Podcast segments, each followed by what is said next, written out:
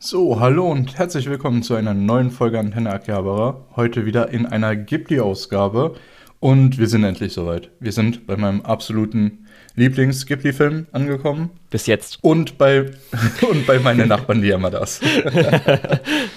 ja. Ähm, ja, ein bisschen äh, der Punkt, wo wir jetzt in den 90ern ungefähr sind in Ghiblis, äh, beziehungsweise Ende 90er in Ghiblis äh, Timeline, ähm, ist schon recht interessant, weil Prinzessin Mononoke ist schon so ein Titel, der auch im Westen recht erfolgreich war. Ähm, und war auch, glaube ich, der letzte Titel von Miyazaki, bevor er mit äh, Chihiros Reise ins Zauberland den Oscar gewonnen hat. Und ja, genau. Ja, also ich würde auch sagen, die Titel können halt echt unterschiedlicher nicht sein, was wir äh, heute besprechen. Weil einmal, wir haben halt Prinzessin mhm. Mononoke, so mit der bekannteste Film äh, von Studio Ghibli, so unter den Top 3 würde ich so sagen. Und äh, dann haben wir die Nachbarn äh, oder meine Nachbarn, die Yamadas, wo ich sagen würde, ist schon eine der unbekannteren Filme. Ich weiß nicht, ob du mir dazu ja, stimmen würdest, Lukas. Außerdem sind die weit auseinander, was Animation angeht, vom Stil her. Genau. Und was Ton angeht. Und meiner Meinung nach auch was Qualität angeht. Okay. Aber dazu kommen wir, glaube ich, später. Genau. Also ich muss auch sagen, äh, weil du es ja schon erwähnt hattest, dein Lieblings, ich hatte ja auch gesagt, das war so, äh, bevor wir jetzt die Reihe angefangen haben, ich habe zwar nicht so viele Ghibli-Filme gesehen, aber von denen, die ich gesehen habe, war das zumindest mein äh, Lieblings-Ghibli-Film, Prinzessin mhm. Und ähm, ja, werden wir mal sehen, ob der weiterhin so ist, nachdem ich jetzt ja schon ein paar gesehen habe und dann auch am Schluss sein wird, nachdem wir irgendwann mal mit allen durch sind. ja. Gut, ja. dann wollen wir mal starten, oder? Genau, wie schon angekündigt, wir fangen an mit Prinzessin Mononoke. Ja. Ähm, 97 rausgekommen. Genau. Ich muss sagen, ich habe es dir ja auch schon geschrieben, als du mir geschrieben hast, wie gut du den Film findest. Ähm, von den ersten paar Noten im Soundtrack und von dieser, äh, ja, von diesem Klappentext, von dieser Schrift am Anfang, ähm, bis zur allerletzten Note des, des äh, ja, der Credits war ich voll drin. Ähm, ich habe den Film schon ein paar Jahre nicht gesehen und ich hätte ihn jetzt nicht äh, Wort für Wort nacherzählen können oder gar Szene für Szene. Ähm, aber ich fand den immer noch, beziehungsweise wieder gut. Und das ist bei mir immer so ein, äh, so eine Auszeichnung fast schon, wenn ich einen Film nochmal schauen kann und er mir dann genauso viel oder sogar noch mehr Spaß macht. Ähm, das hatten wir ja auch schon bei Porco Rosso, der auch, es ist so ein bisschen der Runner-up, ähm, der kommt auch ganz nah an diesen äh, Thron oder auf jeden Fall aufs Treppchen im Moment noch, ähm, was die Lieblings-Ghibli-Filme angeht.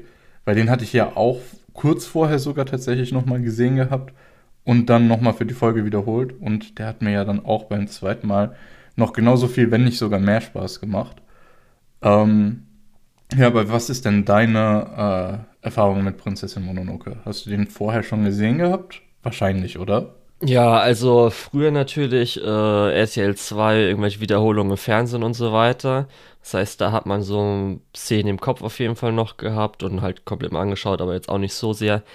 Dann, das kann ich jetzt sogar genau sagen, äh, September 2018 nachdem ich ja dann so ein bisschen äh, in den 2010ern angefangen habe, Anime dann zu schauen, war mhm. das das erste Mal, wo ich ihn dann ähm, so als Anime-Fan angeschaut und dann auch komplett gesehen habe. Weshalb ich dann auch nochmal so sagen könnte, okay, das ist jetzt auf jeden Fall so einer meiner Top-Titel.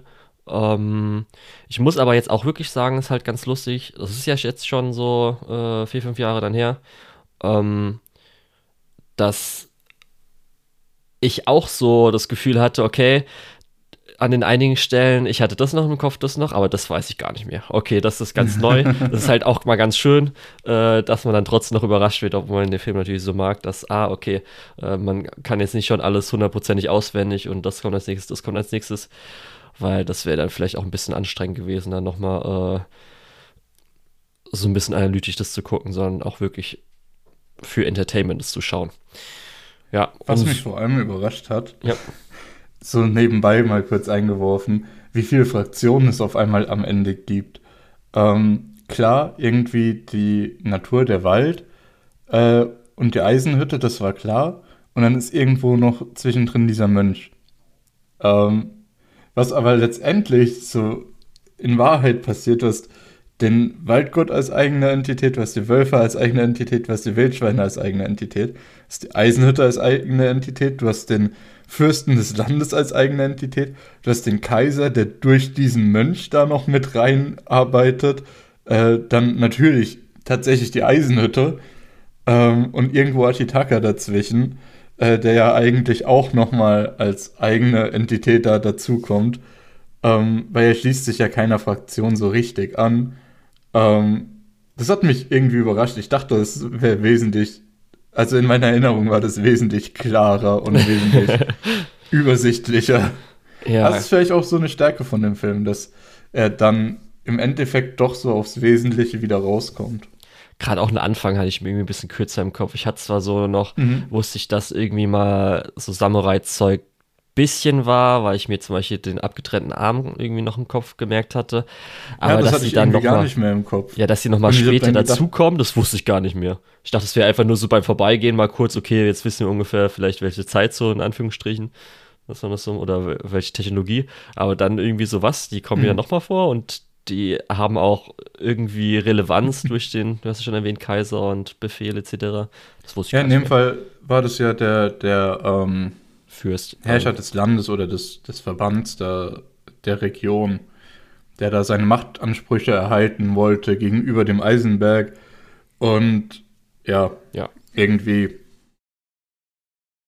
Ich hatte auch gar nicht mehr so in Erinnerung, das, was du gerade gesagt hast mit den abgetrennten Armen ganz am Anfang, ähm, wie brutal das auch ist, weil er schießt ja mit seinem Bogen einem einfach beide Arme ab. Ich habe halt wirklich ähm. das im Kopf, das hatte ich wirklich, als ich 2018 den Film nochmal gesehen habe, als dieser Arm abgetrennt wurde mit, wo es dann auch dieses cartoonige, man sieht halt so rot und dann weiß in der Mitte, wie man halt mhm. das immer so aus alten Cartoons vielleicht mal kennt. Das hatte ich halt richtig im Kopf, ist es mir geblieben, weil ich das auf einmal so, hä? Das fand ich irgendwie voll verwirrend das, damals, das hätte ich nicht erwartet. Das Lustige ist, ich habe, als ich das gesehen habe, habe ich mich direkt daran erinnert, dass ich letztes Mal schon gedacht habe, what the fuck, ey?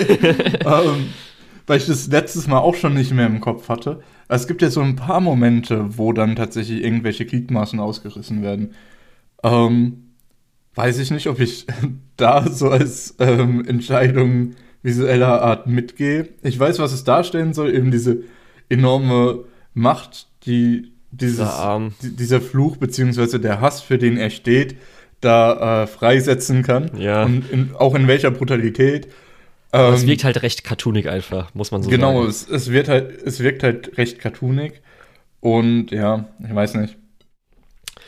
Ich kann aber sagen, ähm, jetzt erstmal so, bevor wir auf Kleinigkeiten noch eingehen, wir haben jetzt kurz ein bisschen, was wir jetzt so, obwohl wir den Film ja schon mal gesehen haben, wie jetzt unsere Eindrücke mhm. waren, ähm, was ich halt an diesem Film so toll finde, weil ich jetzt auch gemerkt habe, weil 2018 habe ich den Film ja schon äh, dann nochmal richtig gesehen. Und da mhm. äh, hat mich, würde ich sagen, so, ähm, sagt man dann Medium statt Media, wenn man Einzahl haben will, ein ja, Medium. Me mediales Ding. ein Medienerzeugnis. Ein Medienerzeugnis, sehr schön. Ein Medienerzeugnis hat mich da auch äh, dann vielleicht vorher beeinflusst, als auch natürlich äh, die sich gegenseitig beeinflusst, weil 2017 kam ja äh, Legend of Zelda Breath of the Wild raus. Mhm. Und ähm, man muss halt echt sagen, als ich jetzt das Ding halt angesehen habe, Legend of Zelda ist so meine Lieblingsvideospielreihe. Und natürlich durch Breath of the Wild umso stärker war vorher zwar auch ein bisschen, natürlich auch im gleichen Kulturkreis, hat es für mich das gleiche Gefühl also Prinzessin Mononoke, wenn ich halt Zelda-Spiele spiele. Es hat halt genau dieses so leicht fantastische, bisschen märchenhafte. Mhm. Da würde ich es bei äh, Prinzessin Mononoke einen Ticken weniger sagen, weil es natürlich dann ähm, durch äh, japanische Mythologie und unser Kulturkreis ist noch ein bisschen anders, hat man dann einen anderen mhm. Bezug dazu. Aber wirklich gerade dieses, ähm, wie halt äh, Ashitaka und sein äh, Dorf und wie er halt so aussieht, wie er halt auch reitet. Das ist halt dieses genau Abenteurige, was halt ein Zelda hat. Und mhm. darum muss ich halt echt sagen, gerade auch mit dem Wald, mit dem ganzen Szenario, oh, da habe ich mich richtig wohl gefühlt. Das war richtig toll. Ja, so ähnlich geht es mir auch. Also dieses ganze Szenario und wie es dargestellt wird, ist einfach fantastisch. Äh, nicht zuletzt einer der Gründe, warum das wirklich auch mein Lieblings-Ghibli-Film ist. Es könnte sich jetzt mit den nächsten paar Filmen noch ändern, weil ich weiß, dass da ein paar dabei sind, die ich erst einmal gesehen habe, die aber auch äh, ziemlich krasse Contender wären. äh, ja, vor allem, weil das ist so ein bisschen der nächste Punkt. Immer wenn man so einen Film anschaut, fallen einem vielleicht noch mal so ein paar mehr Dinge auf. Und das ist eigentlich auch sehr, sehr schön. Ähm, ja, gerade so thematische Dinge und ja. Ja, auf jeden Fall. Da, dazu wahrscheinlich später mehr. Ich weiß nicht, wie sehr wir jetzt drüber sprechen wollen, ohne Spoilerteil. Ich weiß nicht, also Dinge schon reinpassen. Bei einer Prinzessin Mononoke Oder muss man da einen Spoilerteil für machen? Ich glaube ehrlich gesagt nicht. Ich glaube, das ist einfach ein Film, den hat man schon irgendwo irgendwie gesehen. Und sonst weiß man, das ist einer der besten Ghibli-Filme. Und mm, eigentlich als und sollte Anime, ihn direkt anschauen. Als Anime-Fan sollte man zumindest ja. mal Interesse haben. Wenn es dann nicht vor einen ist, ist dann okay, aber da muss man jetzt echt nicht extra unbedingt für die Leute, glaube ich. Äh, die müssen den es auch nicht schmackhaft machen. Wir sagen einfach so, mhm. mit der beste Ghibli-Film, einer der wahrscheinlich ja. bekanntesten Anime-Filme aller Zeiten. auch sowas, was man, wo man übrigens ähm, Miyazakis ähm, Vorlieben nochmal sehr, sehr deutlich sieht. Weil diese starken Frauenfiguren haben wir ja sowohl mit äh, San, also der Prinzessin, als auch mit Eboshi, der äh, Herrin der Eisenhütte. Wir haben äh, diese ganze Naturgeschichte, die ja Miyazaki sehr am Herzen liegt. Ähm, in dem Fall eben durch, repräsentiert durch diesen Konflikt zwischen Wald und Eisenhütte. Außerdem ist das auch so ein bisschen dieses klassisch japanische, traditionell gegenüber ähm, technologisch, was ja auch immer so ein bisschen Konflikt ist, also auch über Miyazaki-Filme hinaus. Ähm, ja, genau, also sehr viel Thematiken, die da auch Standard sind. Mit, nicht nur mittlerweile, sondern zu dem Zeitpunkt eigentlich auch schon. Ja. Gut. Ähm, wie willst du am besten jetzt denn vorgehen? So. Ja, das ist eine gute Frage. Allgemein Animation, Musik oder Charaktere oder ein bisschen Plot also, oder Szenen, die dir aufgefallen können, sind. Ich glaube, Musik können wir ganz, ganz schnell abhandeln. Wahnsinnig berühmter Soundtrack äh, von äh, Choi His, äh, ah, Nachname. Wie war das? Hisaichi, glaube ich. Ähm, der einfach schon mehrfach jetzt wirklich fantastische Soundtracks zu Ghibli-Filmen abgeliefert hat und äh, gerade Prinzessin Mononoke mit deutlich, äh, also mit einigen wiederkehrenden Motiven so, äh, gefällt mir halt richtig, richtig gut. Äh, aber das hatte ich, glaube ich, auch schon ein paar Mal angesprochen. Ja. Ja. Dann Charaktere Möchtest du da anfangen, was dazu zu sagen? Mm, also wir haben natürlich jetzt äh, wieder unser Hauptpaar, sowohl Junge als auch Mädchen. Miyazaki-typisch. Mhm. Wir haben natürlich jetzt, würde ich sagen, dieses Mal ähm, eher auf der, also Fokus auf die männliche Seite, also auf Ashtika, der ja so schon ein bisschen größere Rolle als Sun einnimmt, würde ich jetzt einfach mal so behaupten. Mhm. Und äh, dann hattest du ja schon erwähnt, äh, wir haben an den verschiedenen Fraktionen. Da ist halt einmal der Mönch, der halt dann die Fraktion gerade zum Ende hin äh, des Kaisers so ein bisschen hat. Ibushi, die natürlich ja. dann noch eine der größten Nebenrollen einnimmt, weil sie ja dann ähm, so ein bisschen äh, den Konflikt, was du ja gerade erwähnt hast, Mensch oder beziehungsweise Menschgemachtes gegen Gott, beziehungsweise äh, Menschgemachtes gegen Natur. Und äh, ja, sie repräsentiert repräsentiert halt diese ganze Seite Technologie, Fortschritt und so ein Kram halt. genau. Und noch nicht mal, also nicht mehr technologischer die, Fortschritt, sondern halt auch gesellschaftlicher. Genau, auch die ähm, damit einhergehende, äh, ja, äh, äh, Derespektierung der Umwelt, des Waldes, der Natur vor allem. Ja. Dann haben wir natürlich die Götter, Das ist einmal halt äh, der große Wolfsgott als auch der noch lebende Schweinegott, die dann ja. äh, beide Rollen einnehmen. Und ähm, der Waldgott, der jetzt dann mhm. einfach zwar nicht redet, aber äh, Dinge tut. dann der wichtigste. Ich finde es auch interessant, das ist mir jetzt auch bei diesem äh, Durchschauen vom Film mehr aufgefallen als in den vorherigen, glaube ich zumindest, ähm, wie sehr der Waldgott doch eine Figur ist. Weil ich habe vorher immer über den Waldgott nachgedacht, als ja, das ist halt so dieses Story-Vehikel, aber es stimmt ja eigentlich gar nicht. Ähm, er entscheidet ja selbst, wen er retten möchte, wen er nicht retten möchte. Und seine Entscheidung hat ja auch Implikationen für die ganzen Bewohner des Waldes. Zum Beispiel ähm, hätte Ashitaka ja gar nicht die, äh, das Vertrauen, auch wenn es recht wackeliges Vertrauen ist, der Wölfe bzw. der Wolf Wolfsgöttin äh, gehabt, wenn der Waldgeist ihn nicht gerettet hätte.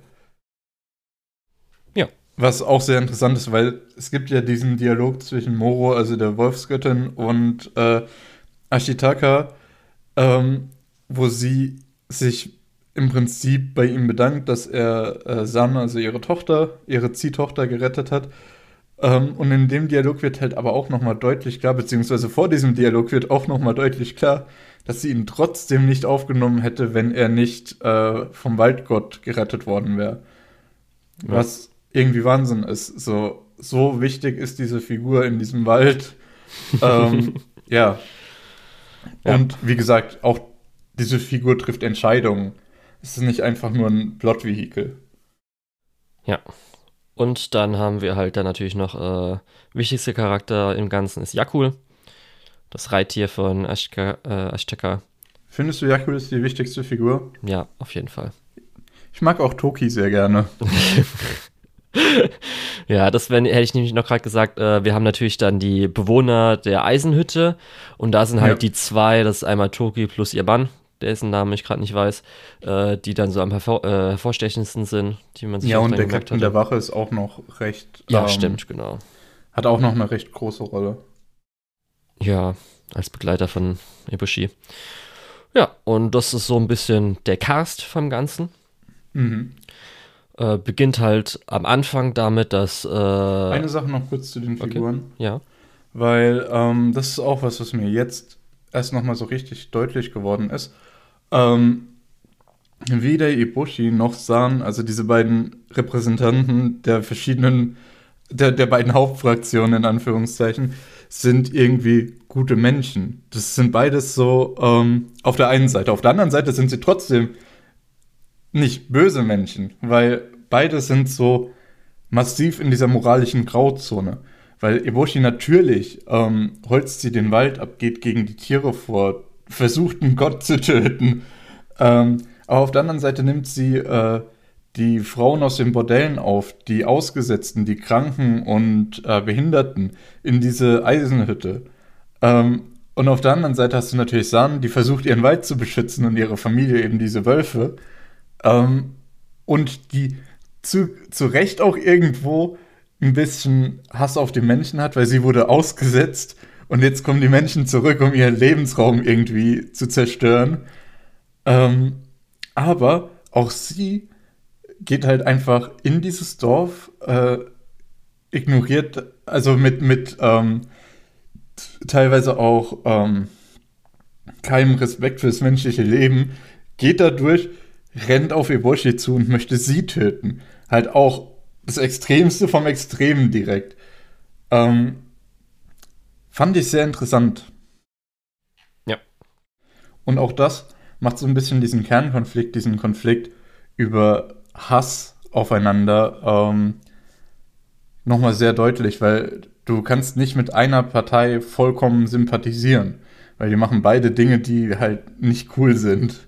Und Ashitaka steht dann da dazwischen, buchstäblich mit diesem Mal des Hasses verflucht und versucht, wie die Seherin ihm im Dorf aufgetragen hat, ähm, Dinge neutral zu sehen, ohne Hass zu sehen und bringt die beiden dann ja auch in einer der eher früheren Schlüsselszenen äh, auseinander, während sie miteinander kämpfen. Und das ist halt so dieses, ja, dieses Hauptmotiv, diesen Hass zu wegzusperren und neutral drauf zu schauen, sich zu einigen äh, und nicht direkt das Schlimmste zu ziehen.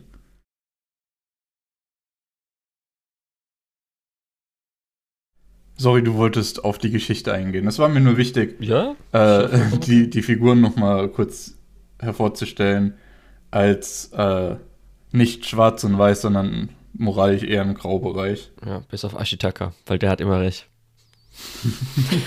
Auch, auch das ja nicht ganz. Auch er lässt sich ja manchmal von diesem Mal übermannen.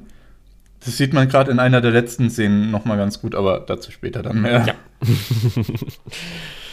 Genau, also es beginnt das Ganze, dass äh, Ashitaka ist halt noch äh, in seinem Dorf. Fand ich ganz interessant, habe ich danach jetzt erst erfahren, dass anscheinend das, äh, sein Stamm auf einem richtigen Stamm, den es mal gab in Japan, basiert, Mhm. in Emishi. Aber ist natürlich ein bisschen äh, mytho mythologisiert worden für jetzt Prinzessin Mononoke. Und ähm, er geht halt auf einen Aufsichtspunkt, weil anscheinend ein verfluchter Bohr, äh, Riesenbohr, muss man so sagen, äh, riesiges Wildschwein greift an und ähm, muss man jetzt halt aufhalten, weil sonst vielleicht schlecht fürs Dorf ist. Mhm. Muss ich schon sagen, war ich einfach fett Ja. drin. Einfach das Klettern auf den Aussichtsturm. Vor allem- Mega. Vor allem diese, äh, dieses Wildschwein ist ja nicht nur ein Wildschwein, sondern es hat ja auch diese ekligen Auswüchse ähm, und wird ja dann auch als Dämon bezeichnet, was es ja letztendlich auch ist, was ja später auch nochmal relevant wird. Genau. Und echt, ich muss sagen, dafür hätte ich mir sogar jetzt einfach noch eine Abkopplung gewünscht. Das Design des Dorfs und der Bewohner ist ja mal Mhm. Peak. Das ist so fucking geil. Wow. Also die drei Mädels auch am Anfang, die da sind, ist halt einfach alles so mega gut. Also ich, das ist genau das auch, was ich gesagt habe. Erstmal natürlich auch, äh, wie äh, das, also wie die Dorfbewohner kämpfen, ist ja, die haben alle ein Schwert, als auch dann Bogen, darum auch richtige harte Zelda-Vibes, was richtig geil ist. Mhm. Und ähm, einfach, wie gesagt, die ganzen Outfits und so weiter, wie die Hütten und sowas aussehen, plus halt der Aussichtsturm, der halt richtig hoch ist und der auch richtig geil dann hochgeklärt wird äh, in verschiedenen, weil es ja nicht einfach nur gleichförmig ist, sondern schon ein bisschen, wo man so merkt, ist Generell halt einfach mit Baumstämmen selbst gemacht, ist halt Diese einfach echt so geil. ist ja generell fantastisch. Auch ähm, wenn dieser Dämon auf diesen Aussichtsturm zurast und Jakul, das Reittier, noch unten steht, ähm, vollkommen gefroren durch, durch Angst, was ja Tiere auch manchmal machen, wenn du mit dem Auto auf ein Tier zufährst und es stehen bleibt und dir in die Scheinwerfer guckt, denkst du ja auch so, mach, dass du wegkommst, aber kann halt nicht in dem Moment.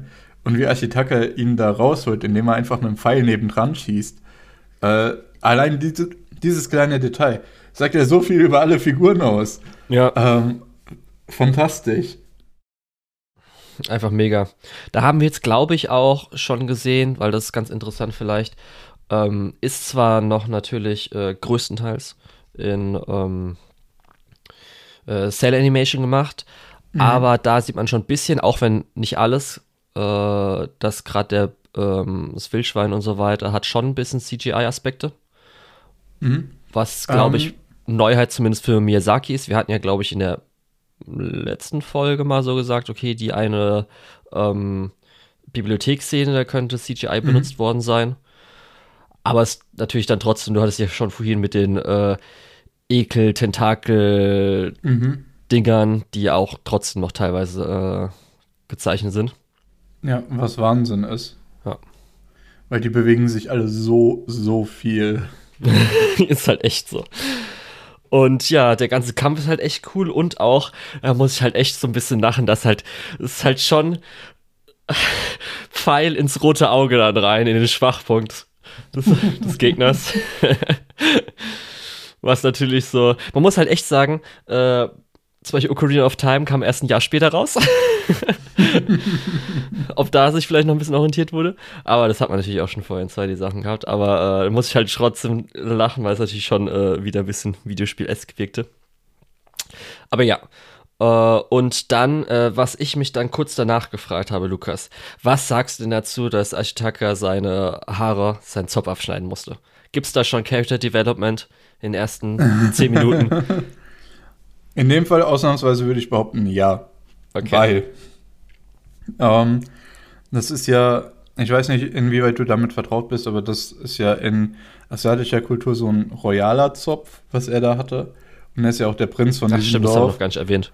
Ja. Genau, er ist der Prinz von diesem Dorf und er muss sich die Haare abschneiden und er wird ja auch aus dem Dorf mehr oder weniger verbannt, um eben die anderen Dorfbewohner zu beschützen und damit er ein, äh, ja, ein Mittel gegen diesen Fluch finden kann. Und deswegen äh, steht es ja auch tatsächlich symbolisch dafür, was er alles zurücklässt.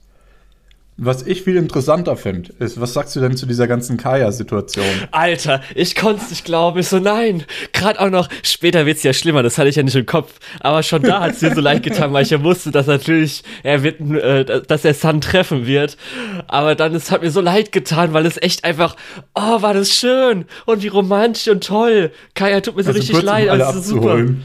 Oh, kurz um Gott. ab- alle abzuholen.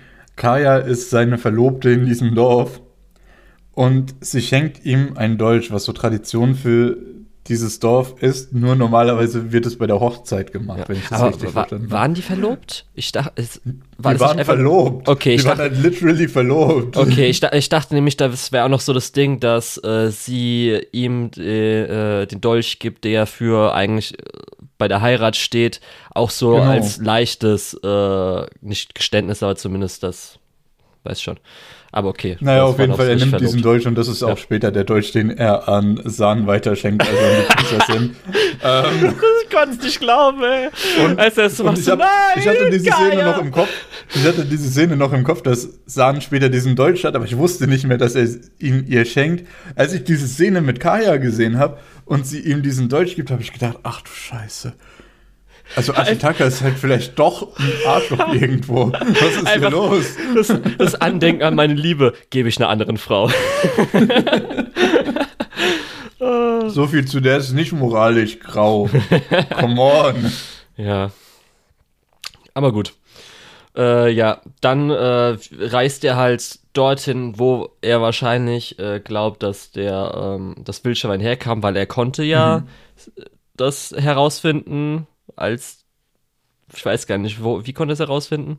Ja, er hat die Spuren gelesen. Okay, und an einem gewissen Punkt haben die sich verlaufen. Aha. Dort kommt er in diesen Angriff des äh, Landherrn auf dieses Dorf Ja. und trifft dann diesen Mönch, der ihm weiterhilft und ihm von der äh, Eisenhütte erzählt. Ja, und da bekommen wir auch so ein bisschen mit, dass anscheinend in der Welt im Moment äh, sein Volkchen recht mythologisch ist, dass man so glaubt, Mhm. oh, gibt's die oder gibt's die Gilt gar nicht. als ausgestorben, dieser Stamm. Ja. Ja, genau. Ja, und äh, Und wir sehen natürlich auch schon den, den Anfang von ähm, dem Mönch. Ich musste sagen, der geht ja im Verlauf der Story von ähm, bisschen sleazy zu, ja, ist ja eigentlich ein Freund, zu wieder ein bisschen sleazy, zu straight up böse, zu, ja, der, der Redeeming-Spruch in Anführungszeichen war jetzt nicht so redeeming. ähm, aber ich, ich habe wieder diesen Einstieg gefunden mit ihm da in der Situation. Ich habe wieder gedacht, ja, eigentlich, er ist ein bisschen sleazy, aber er ist schon irgendwo ein Freund. Und im Laufe der Geschichte habe ich einfach dieselbe Wanderung wieder durchgemacht und wieder dieselbe. Ja, ja, er ist voll okay. Nein, er ist schon so ein bisschen sleazy. Was ein Arschloch. Zurück zu, ja, er ist schon irgendwo ein bisschen sleazy. okay, also ich hatte schon von Anfang an, also ich wusste gar nicht mehr, dass er Ich dann mag so den, das ist einer später. meiner liebsten, das ist eine meiner liebsten Figuren, einfach weil er diese Wandlung durchmacht. Weil du auch nie, er ist nie aktiv böse oder so, aber er macht halt schon nicht coole Sachen. Ja, also ich hatte auch am Anfang nicht mehr in Erinnerung, dass er schon gerade zum äh, zur zweiten Hälfte hin, äh, was du immer als Lese bezeichnest, ehe er schon äh, schlechteren Sachen tut. Also ich hätte auch denken können, dass er Ja, vielleicht die ganze Moment. Sidekick ist, der halt dann im Dorf auch ganz okay ist, aber das, wie gesagt, hatte ich da nicht mehr im Kopf. Aber für mich, ich würde nicht so sagen, äh, dass er okay ist. Er war schon die ganze Zeit für mich schon eher, was du als diese bezeichnest, dass er eher schon ein bisschen so sass. Äh, Eigentlich das, was du Ja, alles nee, so ein bisschen machst, ist Moment- eher so meh. Eher negativ. Der Moment, wo äh, Ashitaka abreist, äh, ist er so ein bisschen, äh, freut er sich ja für Ashitaka, dass er in die richtige, richtige Richtung schon mal geht. Und später, wenn er in das Dorf kommt, sagt, fragt er ja auch nach Ashitaka. Also es ist schon nicht so, das ist auch, der hat da glaube ich auch keinen bösen Hintergedanken oder so. Er wollte nur wissen, ob der sicher angekommen ist. Ja. Was halt irgendwie, es ist schon nett, es ist nichts, was ein Arsch tun würde oder ein kategorischer Bad Guy. Ja, also er ist halt äh, normal in der Welt. Also das, was er ja als negativ macht, ist ja einfach das, was andere Leute halt auch als normal ansehen, vielleicht auch heutzutage. Das, das ist halt, dass er gegen Natur ist. Also das heißt nee, nicht Moment, gegen Natur, sondern halt, halt. Es ist halt buchstäblich sein Beruf. Es ist sein Auftrag, dahin zu gehen und Eboshi zu helfen, diesen Gott zu töten. Ja. Es ist sein Beruf. Ich meine halt, äh, er macht das, was halt als normal hingenommen wird. Jetzt so vielleicht äh, heutzutage halt so zu schlagen mit, äh, wenn man irgendwie Massentierhaltung und so weiter macht, würde man jetzt auch nicht die meisten Leute sagen, die halt ja, dann genau. Fleisch daraus essen, sind böse. Und er ist halt dann einfach in der heutigen oder in der damaligen Zeit oder sowas, ja, man, er ist halt Jäger, man jagt halt und ja, so ein Waldgott ist jetzt auch nicht so schlimm, würde ich sagen. Wir wollen halt dann jetzt vielleicht eine Sterblichkeit haben oder so. Oder ich will was halt Kaiser machen. Auf jeden Fall, durch das, dass er seinen Job erledigt, ist er eben auch ein Sinnbild für die äh, äh, Hoch, äh, Hochnäsigkeit, äh, nee, äh, für den Hochmut der Menschen. Ja. Ähm, weil für ihn ist es so, er nimmt das halt so als ganz normal hin, dass er jetzt losgeht, einen Gott zu jagen. Ähm, aber das ist natürlich nicht normal, selbst in der Situation nicht, aber er verkörpert das halt so. Ja. Und deswegen das Negativste, auch, dass er für, für den Kaiser steht, äh, der ja eigentlich auch gerade dabei ist, wegen genau so Hochmut ähm, sein Reich zu verlieren, ist halt insgesamt super schlüssig und das macht es zu einem richtig runden Charakter. Ja. Und wie gesagt, obwohl er am ehesten der Bösewicht in dem Film ist, ist er auch moralisch irgendwo noch grau? Ja, also nach einer Szene würde ich halt, habe ich dann für mich gesagt, nein. Und zwar war das halt die, wo äh, man dann erfahren hat, dass äh, Bomben versteckt wurden, ohne den Leuten zu sagen. Also, also den Eboshi. Ja, äh, stimmt. Ja, gut, das ist ein Argument. weil das andere, das Natur und so weiter, hätte ich halt so neutral gesagt, weil das halt dann für die Menschheit so Standard ist, dass mhm. man sagt, okay, Natur ist jetzt für uns nicht so wichtig, aber ähm, das ist, geht natürlich dann auch gegen andere Menschen. Darum würde ich halt nach der Szene halt schon das, sagen, dass er. Das mit dem Bomben hatte ich nicht mehr so ganz auf dem Schirm. Also kein äh, aber auch das, ist. Aber ja. auch das ist ja irgendwo äh, innerhalb seines, innerhalb des, was er versinnbild, versinnbildlicht, oder Worte, äh, innerhalb dessen, was er versinnbildlicht, ist es ja auch irgendwo sinnvoll. Ja, und äh, aber Dass für mich wurde dann zumindest Rücksicht mehr auf andere Menschen oder generell auf irgendwas nimmt. Ja, für mich wurde dann halt mit der Szene und allen vorer, vorigen Sachen, wo er ja auch so ein bisschen schon Spaß dran hatte, hat dann halt für mich das schon so bestätigt, wie ich äh, ihn als Charakter so sehe und ja. Mhm. Darum, ich würde nicht so bei ihm sagen, krass grau. Äh, er ist auf jeden Fall schon der, der so am negativsten ist. Aber ja. ja, wie gesagt, das ist auch definitiv die Figur, die am nächsten dazu kommt, wirklich ein Bösewicht zu sein in dem Film. Genau. Und ähm, dann äh, wird uns ja Sun äh, mehr oder weniger ähm, vorgestellt, indem sie ja dann die äh, Rindherde ja, oder das Rind. Äh, mhm. Diese Reislieferung, die genau. am Berg entlang geht, äh, von Herren Eboshi mit ihren Wolfsfamilie ähm, angreift. Hm? Also Sun mit ihrer Wolfsfamilie ja, genau, also, angreift. Das ist im Prinzip die erste Konfrontation zwischen den Wölfen und der Eisenhütte, die wir sehen. Wir wissen zu dem Zeitpunkt noch gar nicht, wer wer ist. Und ich finde das eigentlich ziemlich großartig inszeniert, weil ähm, wir sehen das zuerst aus der Perspektive der Menschen. Wir sehen, wie die Angst davor haben, dass diese Wölfe angreifen. Und wir sehen, wie die sich verteidigen. Ähm, das ist ja auch so ein bisschen das Erste, was man als Mensch eigentlich annimmt. So, okay, wir sind auf der Seite der Menschen und hier sind wilde Tiere, die uns angreifen. Ähm, und es wird dann eigentlich direkt ähm, wieder äh, relativiert, wenn Ashitaka äh, die zurückgelassenen Menschen, die zurückgelassenen Männer von Eboshi aus dem Fluss zieht, die sie ja buchstäblich äh, zurückgelassen hat mit dem Argument, ja, äh, wenn wir die jetzt holen, dann wird es nur noch schlimmer. Aber auf der anderen Seite auch so, ja, wir wollen es eigentlich auch gar nicht probieren, lass sie einfach liegen. Ähm, und dort sehen wir ja dann im Kontrast, wie äh, San die Wunden von ihren Wolfskollegen pflegt, indem dass sie eben diese Eisenkugel rauszuzelt. Ja, also es war auch schon mal, das sind halt zwei Sachen, die richtig badass waren. Erstmal halt Eboshi, die ja natürlich so hier, äh, Götter sterben nicht so schnell und natürlich dann mhm. badass, dass sie halt Mensch gegen Gott äh, vollkommen okay findet. und dann halt erste Begegnung mit Sun, die dann äh, erstmal schönes Blut äh, rauszieht mit dem Mund. Ist auch dann schon mal gleich die zwei Figuren, die äh, halt richtig geil sind. Ja. Ja. Richtig badass. Ja, und, und wie gesagt, auch diese, ähm, diese Gegenüberstellung, wie die jeweils mit ihren Verwundeten umgehen, äh, zeigt uns dann ja auch schon mal so, vielleicht ist diese Karawane an Menschen, denen wir am Anfang gefolgt haben, nicht so die Guten in der Geschichte. Ja. Dann äh, geht's dann durch den Wald äh, wo wir dann auch zum ersten Mal die Waldgeister sehen, die natürlich mhm. so eine der ähm, der Maskottchen, will ich so sagen, weil ja, man kennt ja natürlich ja. Totoro, die Waldgeister, dann zum Beispiel aus Schloss im Himmel die Roboter. Das ist meistens mhm. so silhouettenmäßig, dass man die mal so gesehen hat bei irgendwelchen ja. Ghibli-Dingen.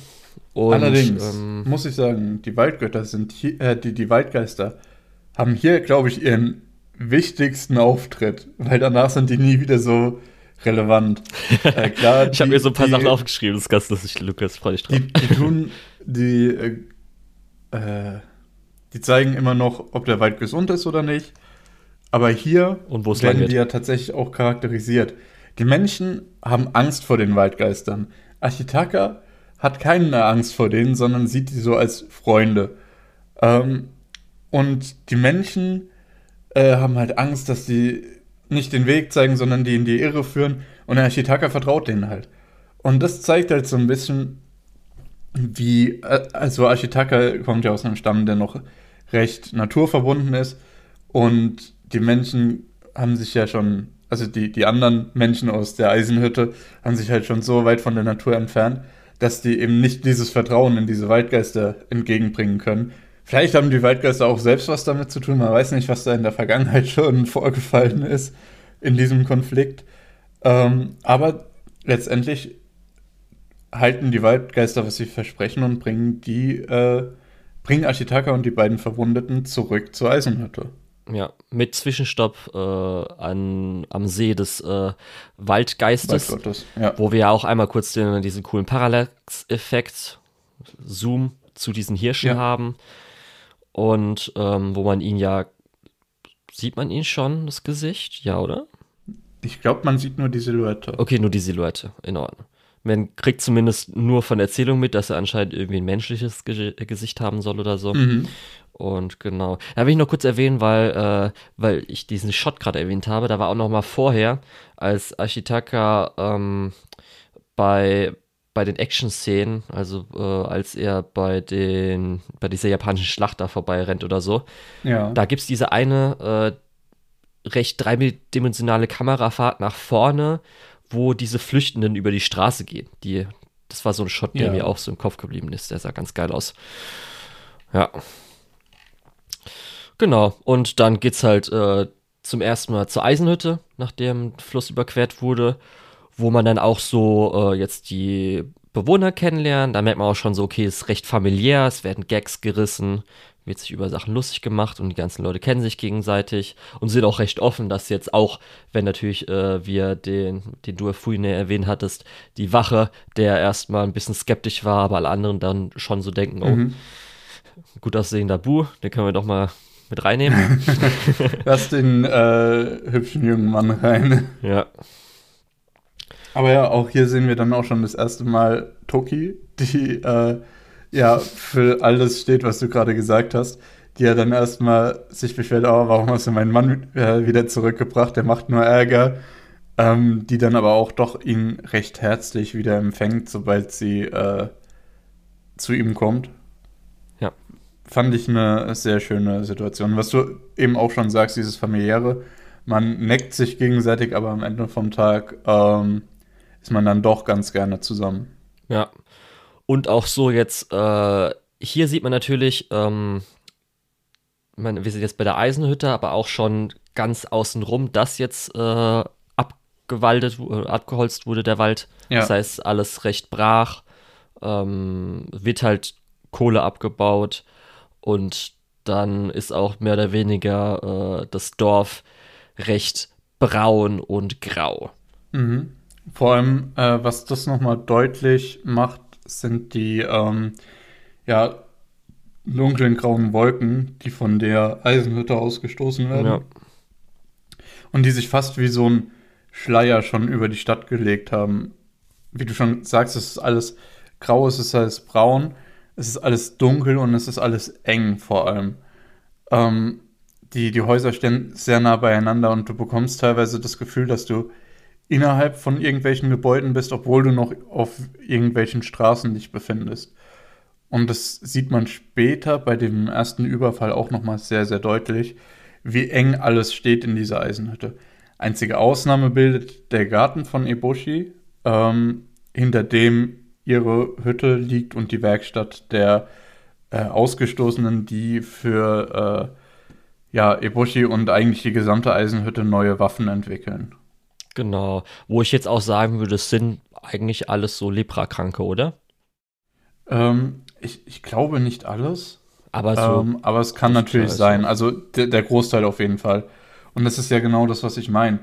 Ähm, diese Eisenhütte ist halt auch ein Zufluchtsort für Leute, die von der Gesellschaft verstoßen wurden. Ähm, und Eboshi ermöglicht ihnen da ja auch ein neues Leben. Also ein bisschen so wie äh, heutzutage irgendwelche Philanthropen, die auf der einen Seite, ähm, keine Ahnung, zum Spaß ins Weltraum, in, in den Weltraum fliegen, auf der anderen Seite aber dann auch ordentlich viel Geld spenden, wo man sich dann denkt, ja, reicht das wirklich, ist das wirklich gut?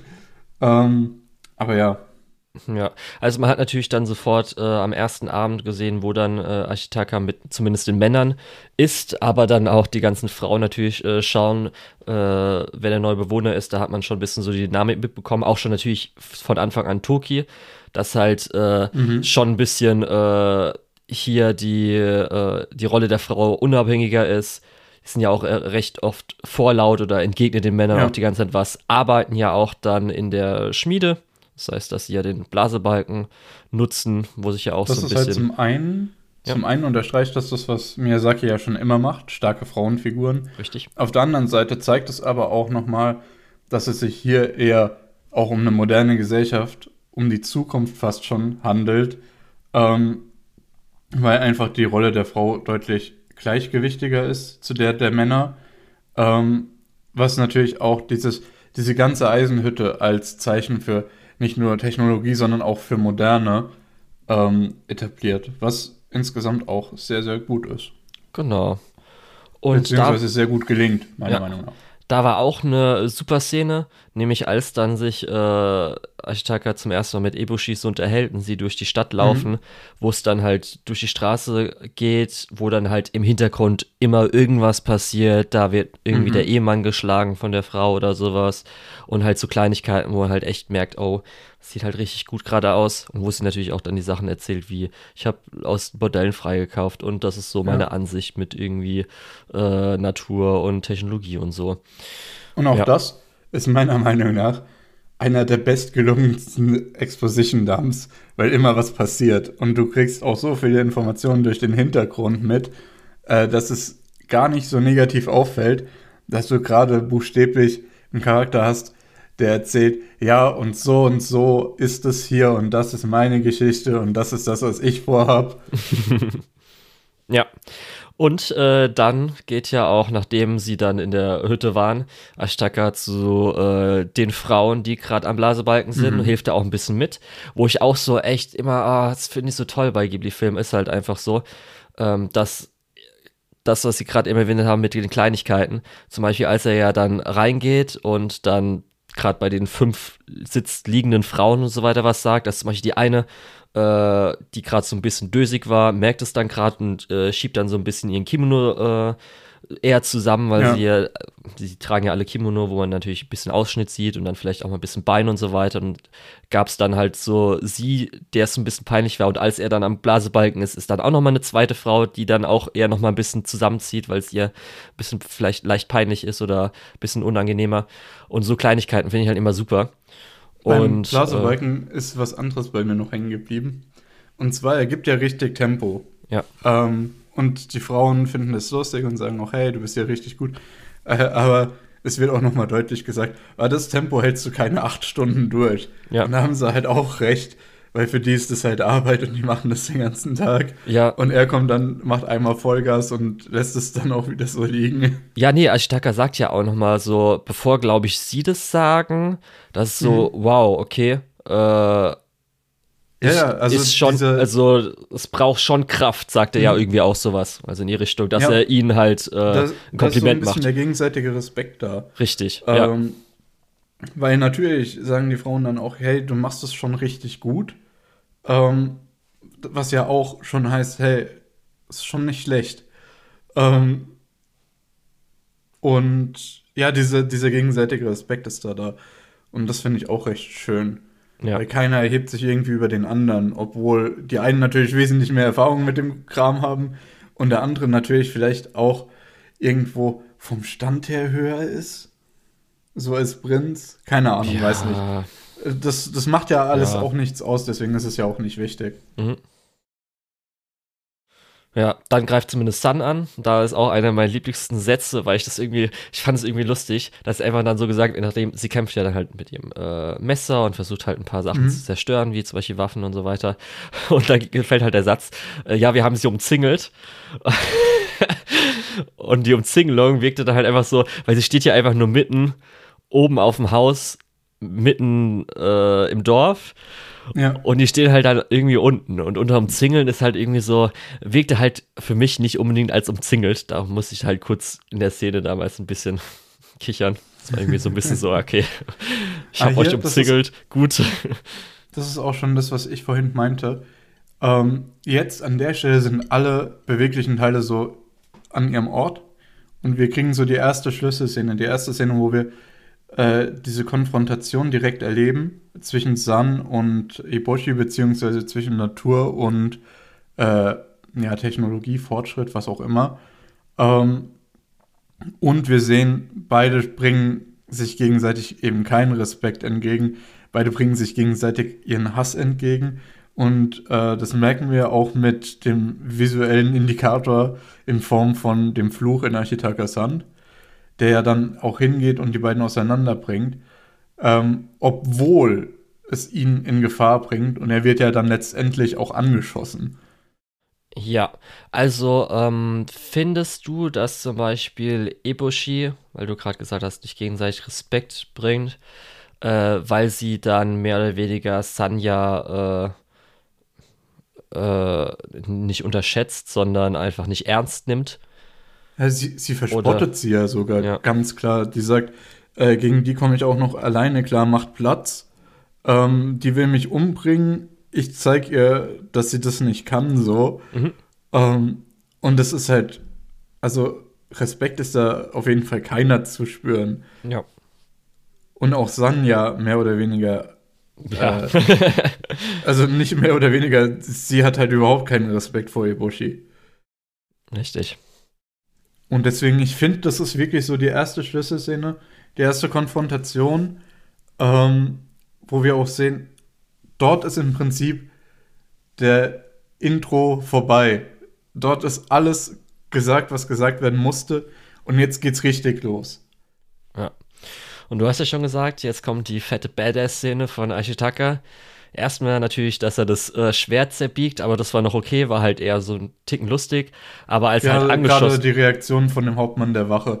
Also, Haupt, dieser Hauptmann der Wache ist ja so ein bisschen der Comedic Relief Charakter, was ganz gut ist, dass der nicht so häufig auftaucht. Ähm, was aber auch wirklich den Film, der Film teilweise braucht so ein bisschen Auflockerung. Und gerade die Szene hat das wirklich gebraucht, weil da ist wirklich die Spannung die schon am Maximum. Ja. Und jetzt dann einfach, Ashitaka ist angeschossen, nimmt einfach Sun über die Schulter und läuft einfach durchs ganze Dorf, Richtung mhm. Tür. Alle sagen, ja. angeschossen. Ja, alle sagen so, hey, äh, alles okay, eigentlich, wir wollen dich jetzt nicht rauslassen. Er so, in Ordnung, da mache ich mir halt selbst aber auf. du kannst hier halt auch nicht raus. ja, und, ja dann, und dann macht er dieses Zehn-Männer-Tor mit seinem rechten Arm auf. Ja. Und auch da äh, sehen wir diese ähm, verstärkende Kraft, die dieses Fluch mal, die, dieser Hass äh, auf seine körperlichen Attribute hat, indem dass er es eben dann tatsächlich doch mit einer Hand aufschieben kann. Ja. Und dann alle lassen ihn raus, weil sie ihn halt fucking respektieren oder wahrscheinlich Angst haben. Oh, holy shit, was ist das für ein komischer Typ? Der läuft hier mit einer fetten äh, Wunde einfach ja, gerade raus. Ja, teilweise, teilweise Angst, teilweise Respekt, ja. teilweise immer noch ein bisschen Neugier, was passiert hier. Und natürlich auch, äh, ja, er, er hat sich auch irgendwo den guten Willen der Leute verdient, ja, indem Fall. dass er eben die Verletzten zurückgebracht hat. Ja, und zwar ja auch nur Ibushi ja kurz ein bisschen ohnmächtig zurückgegeben hat. Leute, mhm. äh, natürlich dann die Szene vorher mit den Frauen sich gut gestellt hat und so weiter. Das wird ja auch zwischendrin tatsächlich von einer der Wachleute gesagt. Ähm, ich will dich nicht umbringen, du hast einen der unseren zurückgebracht oder sowas. Ähm, also, da spielen viele Faktoren halt auch zusammen. Ja, und man merkt ja auch so ein bisschen, äh, dass die Leute ja auch wahrscheinlich so realisieren, zwar, wir haben natürlich auch nochmal die Konfrontation mit den zwei Frauen, äh, mhm.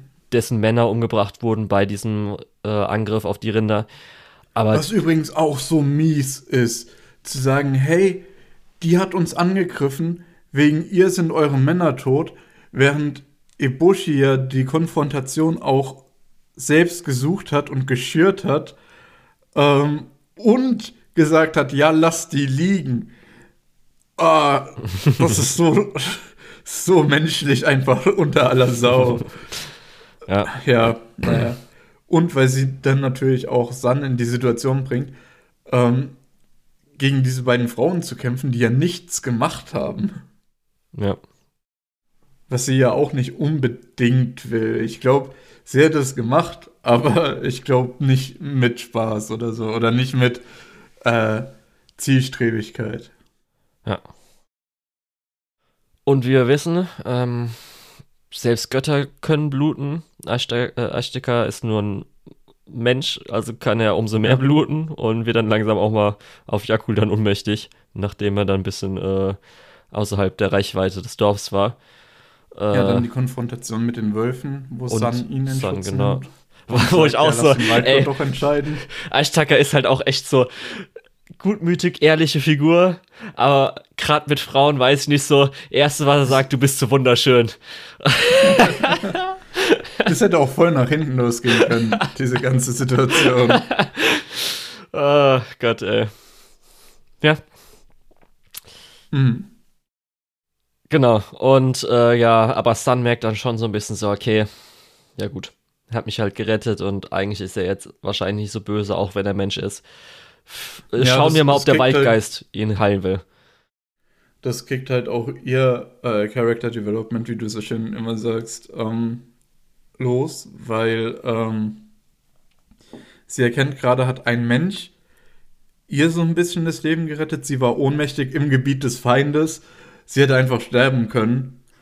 Ähm, aber er hat sie halt mitgenommen. Ja. Und äh, dann macht er ihr auch noch Komplimente. Ich weiß nicht, für wie viel das zählt. Aber Was? sie sagt dann, sie ist sich aber immer noch unsicher und sagt, ich lasse den Waldgott entscheiden. Wenn er ihn rettet, rettet er ihn, dann ist okay. Ansonsten, ja, soll er halt sterben. Ja, und was noch vielleicht mit reinspielt, der Feind meines Feindes ist mein Freund, weil da ist ja auch die Szene, die haben wir ja kurz am Anfang sehen, als es zum ersten Mal ins Dorf reingeht, mit den Affen, die mhm. ja so da mit äh, Silhouetten und roten Augen, da wusste ich gar nicht, dass es irgendwie die Affen sein sollen oder so. Und die Boah, kommen man jetzt. denkt auch in dem Moment so ein bisschen, dass das äh, vielleicht auch einfach so Dämonen sind, so böse Geister. Richtig, das sah so geil creepy aus, als man die zum ersten Mal sieht. Mhm. Und dann sehen wir sie ja als tatsächliche Affen. Ähm, und da so blöd es klingt, aber das vermenschlicht die halt äh, im Vergleich zu dem, was wir, was wir vorher gesehen haben. Ähm, obwohl sie natürlich doch immer noch aggressiv sind und sagen, hey, lass uns ihn fressen. Dann werden wir Ja. so stark wie er, was ja auch irgendwo ein, ein alter menschlicher Glaube irgendwann mal war. Äh, naja. Auf jeden Fall, dann ist vielleicht Sun deswegen ein bisschen pisst und sagt so, nee, nee, wenn ihr den jetzt wollt, dann nehme ich den jetzt zum Waldgott. Aber gut, genau. Ja, dann kommt der Waldgott halt, äh, wiederbelebt ihn. Da finde ich auch ganz cool. Man kennt natürlich so ein bisschen das Konzept, also ich muss natürlich dann dran denken, ist Mononoke ist halt natürlich alles vor den ganzen Sachen, aber halt an Okami, dass äh, wenn der Gott halt auf äh, den Boden tritt und so weiter, kommen halt Blumen. Hier finde ich halt das immer noch am besten, am coolsten, weil hier sind halt beide Sachen. Das heißt, er tritt halt drauf Ja. und während er dann wieder vom Boden weggeht, dann verdorren die halt sofort. Und das ist halt viel cooler, als wenn man da einfach nur wo drauf tritt und dann erscheinen da halt Blumen. Weil viel er ist geiler. halt der Gott des Lebens und des Todes. Ja. Und er gibt das Leben und er nimmt es auch. Das visualisiert es halt so mega gut. Ja. Das ist Wahnsinn. Ja. Genau. Aber und wir, haben ja schon gesagt, dass die Inszenierung was ist, was diesen Film Ja. für uns in absolute Höhen hebt. da kommen wir jetzt nämlich nochmal auf die Waldgeister zurück. Weil die sind halt Mhm. da und dann als es vorbei ist, ja Leute, die Show ist vorbei, wir können zurück und dann gehen sie alle. Ja. Ja. Die Waldgeister sind so ein bisschen nach dieser Anfangsszene, die ja ein bisschen tense war, obwohl es da auch schon ein bisschen diese Comic Relief Momente gibt. Die sind halt auch Comic Relief Charaktere. So ein bisschen der Hauptmann der Wache für den Wald. Ja. Und dann sehen wir auch jetzt zum ersten Mal die zweite Form des äh, Waldgeistes. Nämlich seine Den riesige. Wassergottform oder keine Ahnung, wie man das Genau. nennen will. Nachtwandler. Ja, heißt ich glaube nicht, dass das Wasser ist. Ich glaube, das ist eher so Gelee-mäßig. Ja, Aber gut, wir können uns über die Konsistenz vom Waldgott in Mononoke, glaube ich, irgendwann anders streiten. ja. Ähm, Was eins zu eins Ja. dann geklaut wurde in Avatar Heil der Elemente. stimmt, ja. Ja, in der ersten Staffel. Ähm, sehr, äh, ja, man kann nicht anders als zu sagen, dass Ghibli-Filme halt doch irgendwo kulturell oder zumindest popkulturell eine wahnsinnige Relevanz erreicht haben, gerade in Ja. den letzten 20 Jahren. Ähm, da werden wir, glaube ich, auch noch deutlich häufiger drauf zu sprechen kommen, weil jetzt kommen wir halt in den Bereich, wo wirklich Ghibli-Filme im Mainstream angekommen sind und wo man sich viel bedient hat, weil sie eben ja anders sind als das, was man normalerweise im Westen gewohnt war oder gewohnt ist, immer noch. Äh, weil die sind halt sehr farbenfroh, die sind sehr fantastisch ähm, und die nehmen ihre Inspiration aus einem anderen Kulturkreis. Ich meine, sowas wie Fantasia, der Zauberlehrling von, von Disney, ähm, um mal ganz weit zurückzuspringen, oder auch, äh, sie haben ja auch eine Merlin äh, gegen die Hexe oder so. Äh, das sind alles so Dinge, ähm, die sind ganz klar von einem westlichen Kulturkreis inspiriert. Äh, man kann sogar einfacher bleiben und diese ganzen Märchenadaptionen von Disney nennen. Es ist ganz klar von einem westlichen Kulturkreis inspiriert, während äh, Ghibli-Filme ganz klar von einem asiatischen Kulturkreis äh, inspiriert sind. Von einem Ja. fernöstlichen sogar, würde ich behaupten. Was mir noch sehr aufgefallen ist bei der ersten Verwandlung zum Nachtwandler währenddessen, die Musik. Da weiß ich nicht, wie sehr sich dann äh, später der Zelda-Komponist dran orientiert hat, weil da waren so ein paar Noten, wo ich dachte, oh, das hab ich schon mal so gehört, muss ich sagen. Das ist ja so ein bisschen mythisch leicht ins Abenteuerliche rein. Und da war schon Wie so gesagt, ein paar die Musik ist absolut Notenfolgen. fantastisch. Notenfolgen, wo ich dachte so, okay, da Ja. merkt man auf jeden Fall krass die Inspiration wahrscheinlich für dann die späteren Zelda-Titel. Ja. Was ich mir jetzt noch eine Frage an dich stellen würde, der Nachtwandler, die Animation, wie er aussieht. Der Ja. ist ja durchsichtig und so weiter. Mhm. Ist das CGI? Ist da einfach nur sehr stark mit äh, Celluloidfolie gearbeitet worden oder so? Ich glaube nicht, dass das CGI ist. Ähm, Das Wasserwabernd durchsichtige. ich hatte auch angefangen, es ist ein bisschen sch- äh, schade, dass ich das nicht komplett geschaut habe. Ähm, auf der, also ich kann kurz sagen, ich habe das über die äh, Ghibli Collection Blu-ray geschaut, weil ich die halt da habe, weil wie gesagt, einer meiner Lieblingsfilme. Ähm, und da ist auch ähm, der komplette Film nochmal in Keyframes drauf. Ich habe angefangen, den zu schauen. Ich bin bis zum Dorf gekommen, so ungefähr. Dann ist das, dann hat es mir zeittechnisch nicht mehr gereicht, leider. Ähm, und ich konnte den auch nicht komplett dann nachholen. Ähm, zumal ich den Film ja gerade in Originalversion, in, in äh, Goldversion geschaut habe, ähm, hatte ich vielleicht auch nicht mehr so unbedingt Lust, nochmal zwei Stunden dasselbe mir anzuschauen. Ähm, und es hätte mich tatsächlich interessiert, wie dieser Nachtwandler äh, umgesetzt ist. Aber ich konnte es nicht mehr bis im, im Film vorspulen. Deswegen ein bisschen schade. Wir können uns das aber mit Sicherheit nochmal irgendwann anschauen. Ähm, worauf ich jetzt eigentlich mit der ganzen Nummer hinaus wollte, ist, es ist überraschend, wie äh, viel davon eben auch schon als Keyframe vorhanden ist und nicht einfach nur als CGI-Modell reingepackt wurde. Deswegen würde also, ich fast behaupten, äh, der ist noch handgezeichnet. Also Modell hätte ich auch nicht gedacht. Ich meinte eher wirklich so sein Material, sein Material. Mhm. so ein bisschen. Das war halt so das Ding.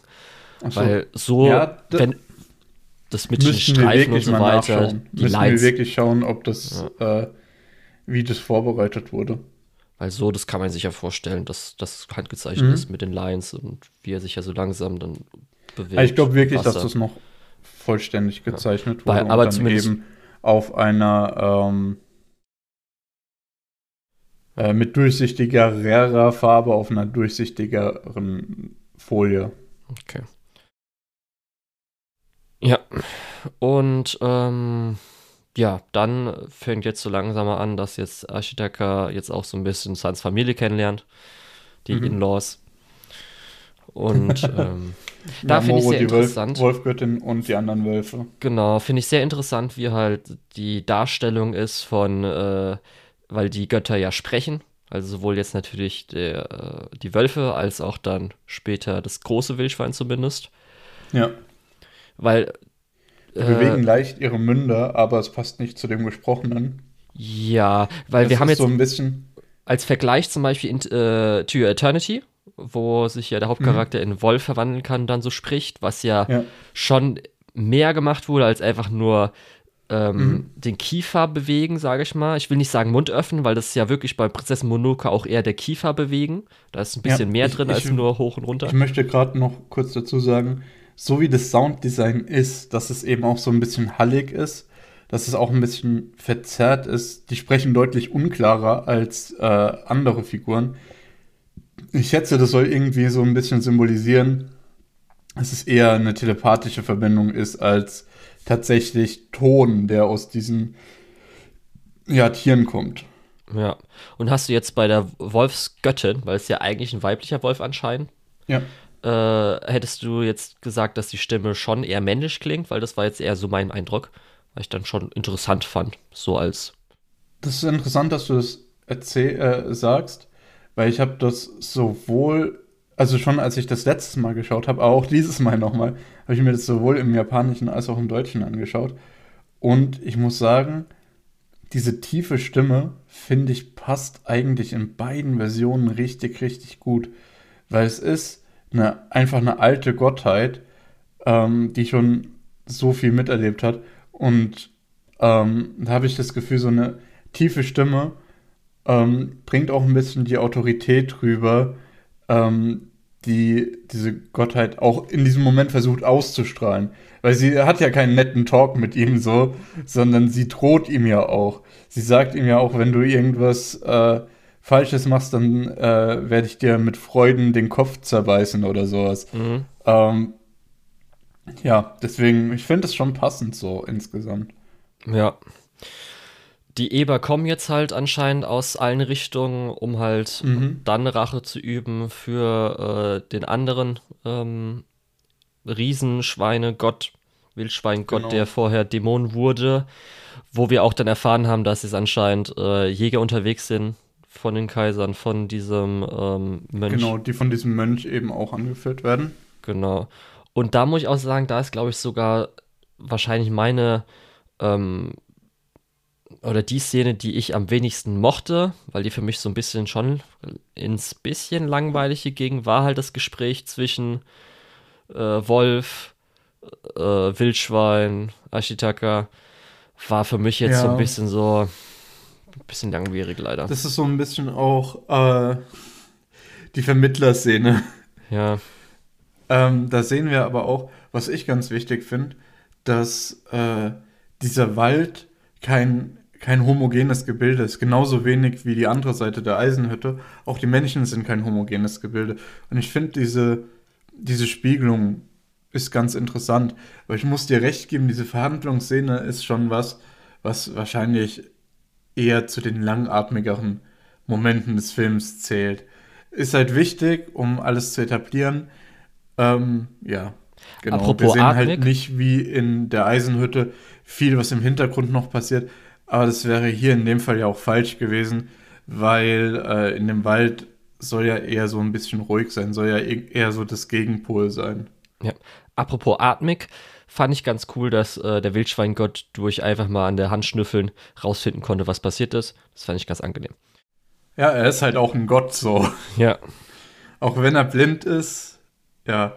ja. Und das ist ja auch ein wichtiges Stück Foreshadowing für äh, spätere Szenen, genau. dass er eben viel über den Geruch nur noch geht. Oder Ja. nur noch gehen kann, weil er eben blind ist. Ja. Und weil Sun dann den Wildschweinen bei der Schlacht helfen will und Ashitaka dann halt äh, nochmal zurück zu den Menschen beim ähm, Schmiededorf, trennen die beiden sich dann, wo dann auch das passiert mit hier Mit dem Deutsch. richtig gibt das Andenken an die Liebe Ah, einer anderen Frau, so an diese Frau. ja, und Die armen äh, Kaya vollkommen vergessen, auch von den meisten wahrscheinlich, die den Film geschaut haben. ja, Weil ich glaube, zwischen den beiden Szenen ist schon 90 Minuten oder so. Nee, wahrscheinlich nicht ganz. Wahrscheinlich eher so 70, 80. Ja, da war dann wirklich so, die Eberschlacht wusste ich noch, aber danach hatte ich irgendwie alles vergessen. Ich wusste zwar noch, dass irgendwas mit dem Kopf ist und dass da, dass das abgetrennt wurde, aber dann auch da alles danach habe ich keine Ahnung mehr gehabt.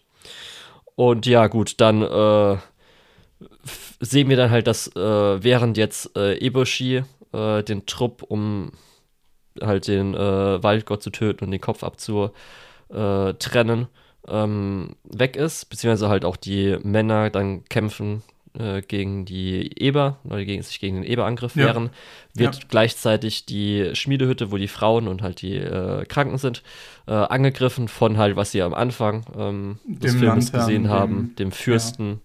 Mhm, Äh, genau. Das heißt, die werden dann belagert, so altjapanisch, wie man es so kennt. Ja. Und da werden auch noch mal Arme abgeschossen aus Richtig. Gründen. Wo auch so, ah, dann auch der arme Jakul. Es hat mir so leid getan, er wurde ja dann getroffen. Ja, und das ist übrigens auch einer der Momente, als Jakul getroffen wird, wo man sieht, dass doch Ashitaka auch nicht immun gegen diesen Hass ist, der auf der ganzen Welt herrscht, sondern dass er sich auch davon treiben lässt, wenn es eben ihm zu nahe geht. Ja, da gab es auch eine richtig gute Szene, wieder um animationsmäßig, wo halt der Samurai auf dem Pferd auf den Hauptcharakter zurennt. Also Mhm. auf äh, Ashitaka. Richtig geil. War auch richtig schön. Ja, und er fängt auch Pfeil mit der Hand auf.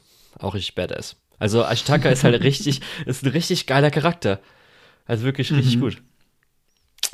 Ja, Dieser klassische Move, den Pfeil auffangen und dann selbst wieder spannen. Da will ich auch noch kurz erwähnen, ähm, was halt ganz cool ist, auch, äh, ich habe ja schon erwähnt, dass natürlich das Anfangsdorf von ihm ist ja vom Design mäßig, aber auch so sind halt äh, zum Beispiel natürlich die ähm, Pistolen, Schrägstrich Gewehre, sind halt vom Ja. Design ganz cool, als auch jetzt hier bei der Schlacht haben wir ja auch diese Steingranaten, wo halt dann so ein viereckiger Stein, wo halt Granaten drin sind oder so, die halt dann runtergeworfen werden. Ich muss, ich muss gerade ganz kurz noch was zu dem, zu der Szene vorher sagen, zu diesem Kampf, ähm, bevor wir jetzt weitergehen. Mhm. Ähm, und zwar, was auch richtig interessant war, er versucht ja anfangs nicht zu kämpfen und sagt, hey, ich möchte nicht kämpfen. Ja, Ähm, und erst als Jakul dann getroffen wird, geht er ja in die Offensive über. Vorher weicht er aus und versucht, äh, nicht getroffen zu werden. Und diese Szene mit dem Pfeil ist ja auch dann erst danach. Ähm, ja, finde ich wichtig nochmal zu unterstreichen. Ja, Ähm, weil ich finde, das ist auch ein guter Kniff.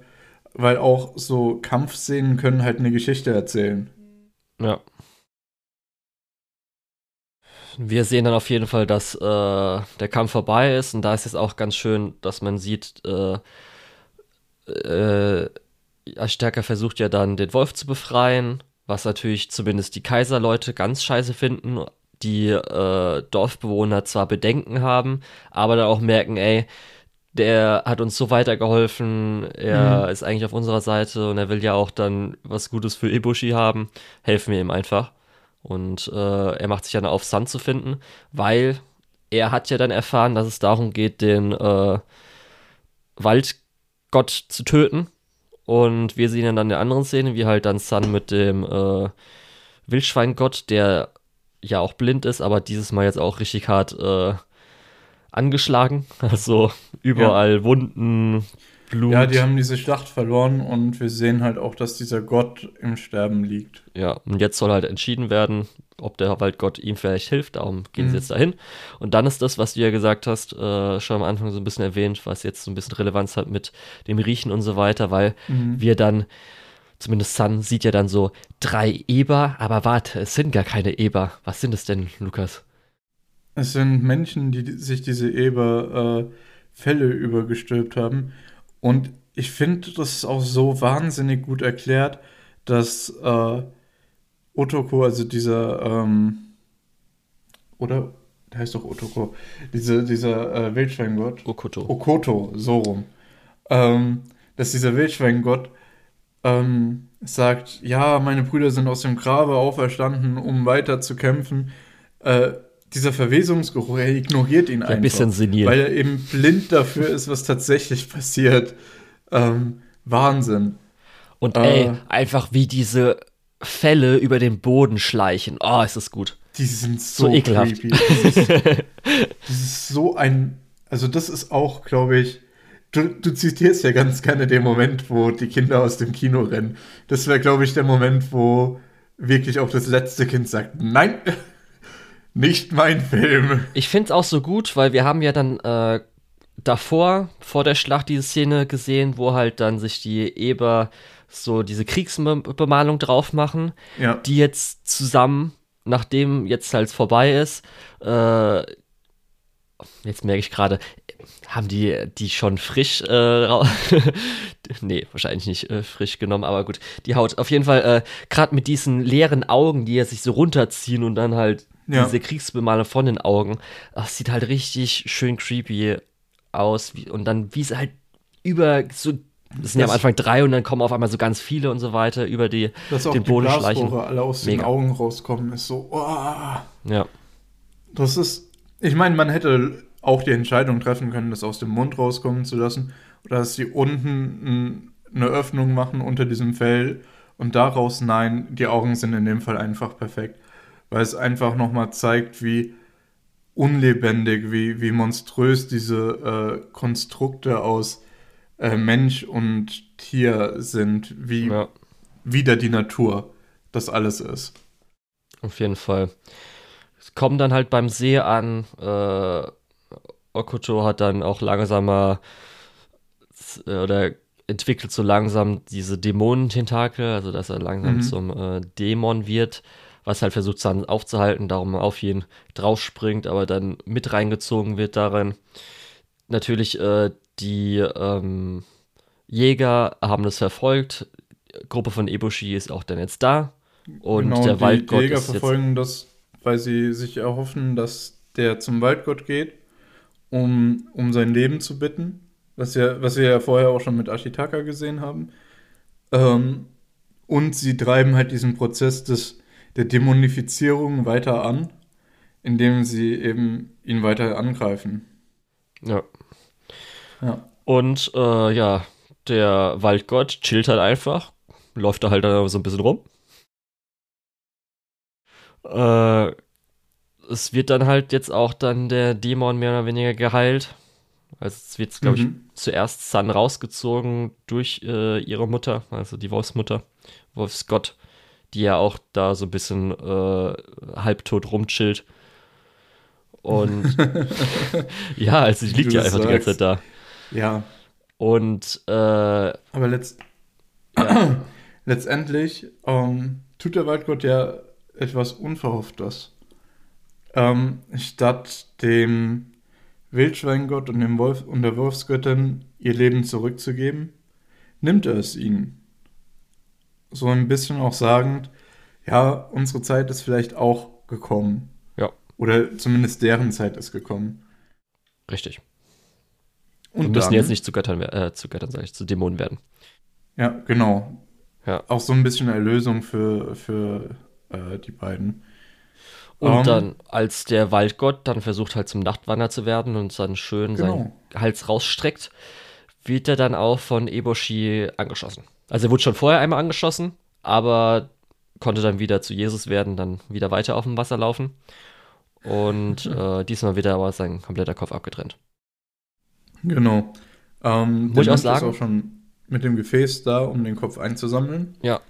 Dies, Und diese Szene ist so chaotisch, weil im selben Moment äh, schießt irgendwie auch der Kopf von Moro aus der Masse, die den, aus den, äh, die aus dem Nachtwandler geworden ist oder aus dem Waldgott und reißt einfach Eboshis Arm noch mit.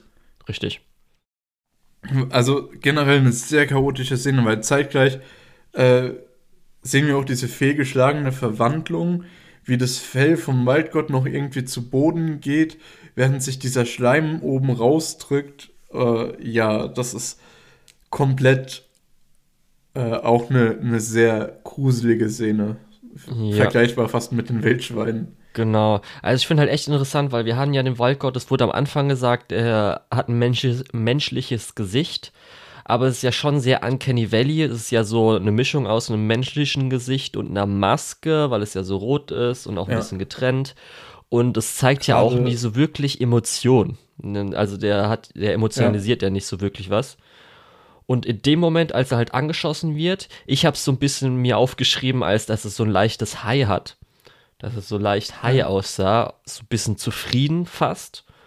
Was ich halt so als Reaktion ganz interessant zumindest so fand. Okay, für mich war es so, die Augen werden richtig groß, äh, eher aus, nicht weil er high ist oder so, sondern aus äh, Schock, so ein bisschen Überraschung, Schrecken, Echt? dass es jemand wagen könnte. Habe ich eher so, das, äh, dass er halt so, weil er die ganze Zeit so ruhig, chillig, weird ist, das hatte ich dann halt so ein bisschen interpretiert. Weil Schock hätte ich eher Mhm. gar nicht, also es war so von der Figur, wie ich das so wahrnehme, irgendwie so gar nicht. Aber ja. Genau, und dann hast du schon gesagt, äh, das, was, das Material, was der Nachtwandler war, dieses Schleimähnliche, breitet sich aus. Fand ich auch ganz interessant, wie äh, gechillt eigentlich Eboshi da irgendwie an diesen Todesschleimen, weil das ist, erfährt man dann, Ja, wenn, wenn man berührst, wird. nimmt es dir dein Leben, sagen Richtig. so. Und sie steht da halt so zwischendrin, läuft da so ein bisschen hin und her, kommt da mal so hier, ruft mal irgendwas hin. Dachte ich so, okay, die hat die Ruhe weg, die Frau. Und äh, ja, dann entkommt halt sie zusammen mit halt ihrem äh, Bodyguard, Sun und Ashtaka ist ja dann auch da, ne? Da jetzt schon.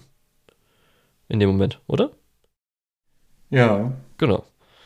Und äh, ja, die hauen dann halt erstmal ab. Wir erfahren, oder wir sehen dann, dann dass äh, der Mönch mit so drei anderen hat halt dann den Kopf in dem Gefäß, was du vorhin erwähnt hattest, und die rennen halt weg, Mhm. weil die dann natürlich verfolgt werden.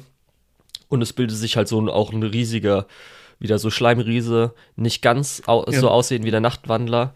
Mhm. Da, wo der Kopf normalerweise wäre, bildet sich ja dann nach und nach diese, ja, riesige, dieser riesige Teller, aus dem dann ja auch Arme nach unten fahren, um nach diesem Kopf zu suchen, was auch visuell so wahnsinnig ist.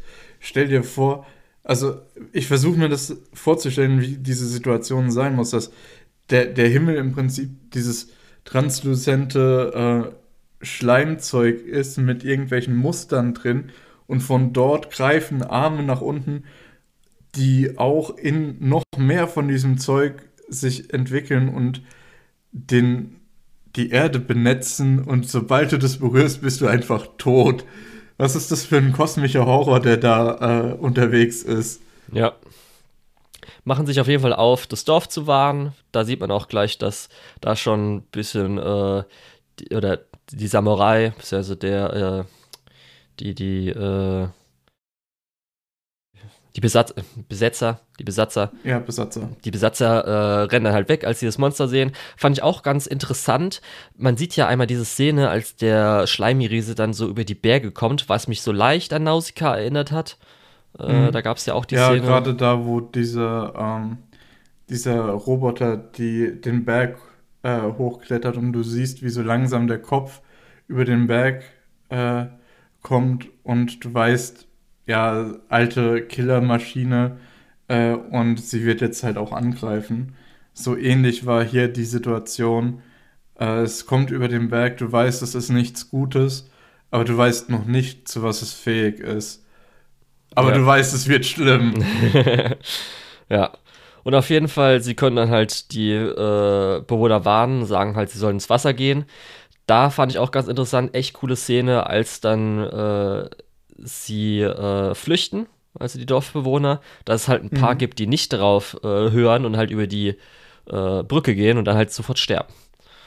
Ja. Fand ich echt, dass halt ein paar Bewohner anscheinend nicht äh, gut genug Vertrauen in die beiden hatten, oder zumindest Ashitaka, und da ja. mussten halt dann ihr Leben dafür geben. Fand ich mal ganz cool, so Kleinigkeit. Ja, und dann ist halt die letzte Konfrontation, wo sie halt dann äh, den Mönch und so weiter einholen, wo es dann kurz einen Garaffel gibt, wo wer, ich will jetzt aber eigentlich nicht den Kopf geben, bringt es überhaupt noch was, den Kopf zu geben? Und aber Ashitaka ja, der, halt. Der sagt, das ist doch eh vorbei, jetzt ja. lass mich doch den Kopf behalten. Aber Ashitaka halt einfach äh, es weiß, weil er ja. halt mit der Natur im Reinen ist und äh, dann halt zusammen mit Sun als Mensch äh, den Kopf geben will, wo auch wieder die letzte richtige harte Chat-Szene von Ashitaka, nee, er muss nicht nur mit Sun einfach den Kopf hochhalten, sondern ja, er nochmal den Arm richtig, noch, ne? richtiger Player einfach. Richtiges Role Model Ashitaka für mich. ja. Gut, und äh, dann, äh, also der Waldgott ist recht zufrieden. Und mhm. äh, aber was dann ganz cool ist. Anscheinend äh, die Ära des Waldgottes ist vorbei und er macht noch einmal ein richtig geiles Ding. Das, was sie am Anfang mhm. gesagt haben, dass alles so brach liegt und so weiter. Er begrünt es wieder. Richtig. Richtig schön. Ja, und, und, dann nicht nur das, sondern auch das Dorf sieht ja dann ganz schön aus da, und so weiter. Das ist dann das, was ich meinte mit dem Redeeming-Spruch von dem Mensch noch. Der meint irgendwie, ja, das, das Glück ist immer mit den Narren oder so. ähm, was dann so ein bisschen ist, ja, okay, ähm, ich muss zugeben, ich lag falsch. Äh, naja, alles Gute für die. Ähm, ja. ja, also, wie gesagt, es funktioniert nicht so wirklich als Redeeming-Ding, aber immerhin, äh, ja, signalisiert er irgendwie noch so, dass er, er sagt ja dann, mhm. glaube ich, auch einfach, dass er seine Niederlage eingesteht oder sowas. Ähm, ja. Ja. Bisschen salty der Typ jetzt, wo ich nochmal drüber nachdenke. Auf jeden Fall, die ganze Landschaft die halt, sieht halt richtig schön und mega gut aus. Also ja. echt wunderschön. Eboshi sitzt dann halt in ihrem Dörfchen da, was jetzt auch ein bisschen begrünt ist und sagt halt, dass sie jetzt äh, neu aufbauen wollen, aber halt auch wahrscheinlich ein bisschen mehr mit der Natur in einem äh, oder in mhm. einem sein sollen, äh, wollen. Und äh, dann äh, hören wir aber, dass natürlich Sun weiterhin bei ihren Wolfsgeschwistern sein will. Mhm. Ashitaka aber sagt, dass er dann aber unten im Dorf sein wird und da muss ich halt so lachen, so, ah, oh, verdammt, die für eine fucking Fernbeziehung, was ist da los? Ja, äh, die Fortsetzung gibt es dann von, ähm, oh Gott, äh, äh, von Makoto Shinkai. Ach so, ja. Weil dann die Liebenden getrennt sind durch. Äh, die Aufteilung in Natur und Mensch. Und da kann der bestimmt auch wieder was ganz Großartiges ja. draus machen. Lustigerweise, weil du ja gerade gesagt hast, dass der Film vieles dann inspirieren wird. Makoto Shinkai haben wir auch eins, was richtig hart davon wahrscheinlich inspiriert wurde. Sein Abenteuerfilm, in Anführungsstrichen. Ja, weiß ich nicht. Children Who Chase du? Lost Voices. Oh nee, ist es? Doch, das ist doch der. Ja, ich doch, das ist den. der. Ja, das, das ist der. der. Aber ich weiß nicht, ich habe den Film einfach nicht nur nicht gut in Erinnerung, sondern auch nicht gut in Erinnerung. Ja, also ist auf jeden Fall natürlich nicht so gut wie das. das war so versucht, aber halt gnadenlos gescheitert. Aber genau. Und das ist das Ende. Ähm, Gab es noch irgendwas, so einen großartigen Spruch? Einmal, nee, ne? Es war dann nur noch mal schön ähm, gezeigt, wie alles toll aussieht. Mhm. Ja. Und das war deine Film für mich ist halt Für mich ist halt vor allem wichtig, dass eben nicht irgendwie ein Happy End gezeigt wird oder so, sondern es ist alles so mittendrin noch. Genau. Aber ja. äh, letztendlich weißt du, dass es gut gehen wird, weil sich der Wald und die Menschen nicht mehr mit Hass entgegnen wollen. Ähm, und das ist ja so ein bisschen auch das, was diesen ganzen Konflikt ähm, befeuert hat und die ganze Zeit weitergetrieben hat. Äh, und das ist eben das, was jetzt äh, nicht mehr so sein soll. Und entsprechend, ja, hast du dann kein Happy End, aber doch einen hoffnungsvollen Blick auf die Zukunft. Ja. Ich muss halt echt sagen, nachdem ich den Film jetzt dann fertig geschaut habe, von unserer Ghibli-Reihe ist auf jeden Fall weiterhin jetzt dann, kann ich so sagen, mein Lieblings-Ghibli-Film. Ich finde halt einfach echt mega. Für mich macht am meisten einfach aus die Ästhetik und Atmosphäre. Mhm. Ich habe halt wirklich so, als ich so am Anfang wirklich die ersten 10, 15 Minuten so gesehen hatte, war ich einfach so hart drin, habe mich so, ich weiß nicht auch nicht mal, ob das nostalgisch gefühlt, aber ähm, schon so ein bisschen heimisch. Das ist genau das, was ich so gerne mag. Das ist auch so dieses leichte Fantasy-Ding, was ich halt liebe. Charaktere sind halt super. Also wie gesagt, Ash äh, Ashitaka finde ich wahrscheinlich dann sogar eine der besten Ghibli-Protagonisten, also zumindest auch der besten, die wir so hatten. Für mhm. das jetzt auch so. Muss jetzt mal gucken. Bei Chihiro habe ich ja noch ein bisschen im Kopf, wie der männliche Protagonist so ist, aber ich glaube, da gefällt mir Ashitaka besser. Aber gerade halt einfach so, ich mag das halt so gerne. Irgendwie ein Krieger, der halt mit Pfeil und Bogen und Schwert dann auf den Tieren und so weiter und dann halt dieses leicht göttliche du hast schon gesagt, Natur gegen Technologie ist halt auch ganz cool, als auch die ganzen Charaktere mit den Frauen, mit Eboshi. Ist halt alles echt mega. Und dann auch, das, äh, wie die Dämonen, das Design aussieht und so weiter, ist halt echt super. Und äh, ja. diese Kleinigkeiten und so weiter, ist halt alles einfach, gefällt mir richtig gut. Und hat mir richtig gut gefallen. Ja. Ich muss sagen, der Film hat nochmal sehr, sehr deutlich äh, gemacht, was äh, jetzt diese ganze Ghibli-Reihe eigentlich, gerade je moderner die Filme werden, die wir uns anschauen, äh, zeigt. Und zwar, man denkt im Hinterkopf immer noch so ein bisschen, ja, diese Ghibli-Filme sind, sind ja alle ganz gut, aber vielleicht auch ein bisschen overrated. Ich habe die jetzt nicht mehr so gut in Erinnerung. Und es ist halt einfach falsch. Wenn euch euer Hirn das sagt, dann sagt einfach, nee, halt die Schnauze. Weil wenn man die dann nochmal guckt, und es ging mir mit Porco Rosso so, es ging mir mit äh, Schloss im Himmel so, es ging mir mit äh, Kikis Lieferservice so. Und es wird bestimmt noch ein paar Filme geben, äh, bei denen mir das genauso gehen wird. Äh, es stimmt halt einfach nicht. Wenn man die Filme nochmal schaut, fallen einem noch ganz andere Dinge auf und dann realisiert man erst, wie großartig die eigentlich von Anfang an schon waren. Ja. Ja, und Mononoke ist jetzt, glaube ich, mal wieder so eines der besten Beispiele. Ähm, vor allem, weil ich auch das Gefühl habe, immer wenn ich den sehe, ähm, ist der auch aktuell. Äh, klar, gut, Klima ist jetzt seit, seit äh, und, und äh, Umweltschutz und so weiter ist jetzt schon seit Ewigkeiten ein Thema, deswegen ist halt auch, ja, okay. Aber jetzt, aber wenn du jetzt vorstellst, zum Beispiel, das finde ich gerade perfektes Beispiel dafür, wir haben jetzt gerade in den letzten ein, zwei Jahren ist der Wolf zu uns zurückgekommen.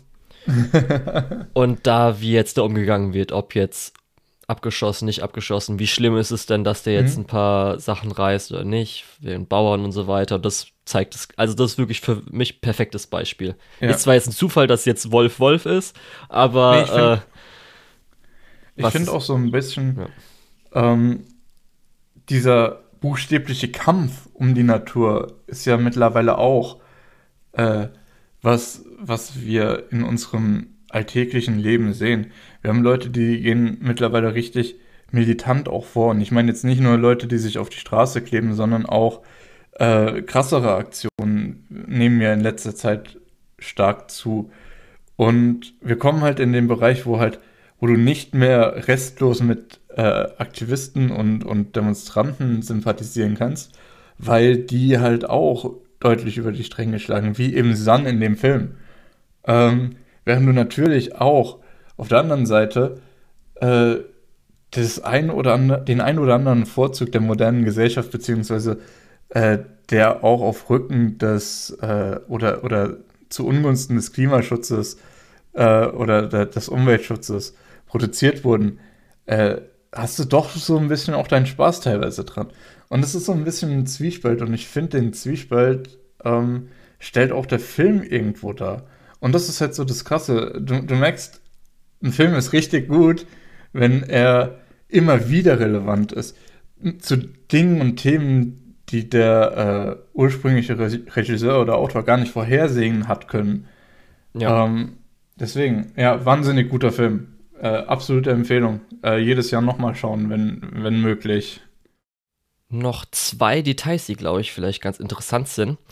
Ähm, einmal das Konzept Prinzessin Mononoke hatte Miyazaki ja auch schon ein bisschen länger und es gibt auch, das kann man glaube ich sogar finden, so ein Concept Art im, oder Concept Art im Internet, weil äh, Miyazaki hat sich das ja alles sel selbst ausgedacht und er hat halt das Konzept gehabt mit halt einem Mädchen und einem reitend auf einem Monster oder halt irgendwie Dämon oder was auch immer. Mhm. Und sein erstes Konzept war nämlich, wenn du es dann anschaust, äh, dass dann auf was geritten wird, ist nämlich so ein äh, Totoro Papa Panda ähnliches Ding. Das heißt, da konntest du gleich wiedererkennen und weil er halt dann Totoro später gemacht hat, konnte er halt nicht nochmal das gleiche in Anführungsstrichen machen. Darum hat er dann das Konzept für Prinzessin Mononoke äh, umgearbeitet. Und ähm, dann das Zweite, was ich ganz interessant fand für mich, als jemand, der sich für Animationen interessiert. Wir haben ja schon gesagt, dass teilweise ein bisschen CGI angewendet wurde. Es wurde halt größtenteils im Film, äh, was damals noch üblich war, Cell Animation benutzt, also auf äh, Celluloid-Folie ähm, animiert und ähm, gemalt. Aber hier war das nämlich der erste Film, der teilweise, es äh, gibt im Internet irgendwie immer diese Zahl 10 Minuten, äh, digitales Inking and Painting angewendet wurde. Das ist die, ähm, oder das ist der Standard, der jetzt heutzutage auch gemacht wird. Das heißt, äh, früher halt Celluloid-Folie und dann, was heute gemacht wird, ist, dass äh, die Lines und so weiter, die Animation wird halt auf Papier gezeichnet, das eingescannt und dann digital äh, äh, eingemalt, wie man das auch nennen möchte. Mhm. Äh, das waren halt so circa 10 Minuten, zwar wegen Crunch, äh, also es gab Crunch und man musste halt schnell fertig werden oder man musste fertig werden und er hat halt gesagt, ohne das wäre es nicht gegangen. Und das beides ist halt interessant, weil der nächste Film, äh, über den wir reden werden, ist halt eine komplette Adaption und sogar so eine, wenn man den heutzutage zeigen würde, wird halt klar in so einen äh, Anime-Film, den man halt so kennt, ähm, äh, reinpassen. Und das war auch der erste Ghibli-Film, der halt komplett auf dieses digitale Inking and Painting und einen wahrscheinlich dann kompletten digitalen Workflow nutzt, was man auch ganz gut erkennt. Denn es geht um meine Nachbarn, die Yamadas. Ich glaube, am besten habe ich das, beziehungsweise das erste Mal, wo mir das aufgefallen ist, ist direkt recht nah am Anfang, wo wir diese Hochzeitsszene bekommen, beziehungsweise diese Fahrt um den Hochzeitskuchen. Mhm. Ähm, das ist auch, glaube ich, eine der Szenen, die mir am besten davon in Erinnerung geblieben sind, weil ich kann gleich mal vorweg sagen, ähm, eine Yonkoma Manga-Adaption, also Vier-Panel-Manga-Adaption, über eine Stunde 43 Minuten zu schauen und immer nur in so kleinen Skits, äh, pff, ist schon ein bisschen langatmig, um nicht zu sagen langweilig. Ja, also, du hast ja schon erwähnt, ist eine Adaption vom dann gleichnamigen äh, Manga Mein Nachbarn, die Yamadas. Es ist ein Skit-Manga, das heißt, es gibt immer dann diese Sketche, die gehen dann so, mhm. keine Ahnung, zwei bis sechs Minuten. Es gibt auch welche, die ein bisschen länger sind. Und äh, es wird ja auch zwischendrin mal so äh, Schriften gezeigt, wie wahrscheinlich das Kapitel hieß oder sowas äh, im Original. Genau. Und äh, das, das Ganze wird von Isao Takahata umgesetzt. Da hatten wir ja schon mit äh, Chiranko Chi so ein bisschen, wo er ja auch, sag ich mal, in die Richtung gehend eine Manga-Adaption gemacht hatte. Mhm. Ähm, was ja auch, denke ich mal, im Original so ein bisschen Gag-Manga war. Und äh, ja, das Ganze obwohl, ist. Ja. Obwohl Chiranko Chi ein bisschen mehr äh, Eindruck auf mich gemacht hat, als das jetzt so okay. schade mhm. ist. Was, was ich hier sehr mochte, war der Stil mit diesem Wasserfarbenmäßigen. Genau. Also du sagst schon Wasserfarben, das heißt, mal gehen die Farben auch äh, aus den Lines raus, als ob man halt nicht richtig äh, mhm. gut genug gezeigt oder gemalt hatte.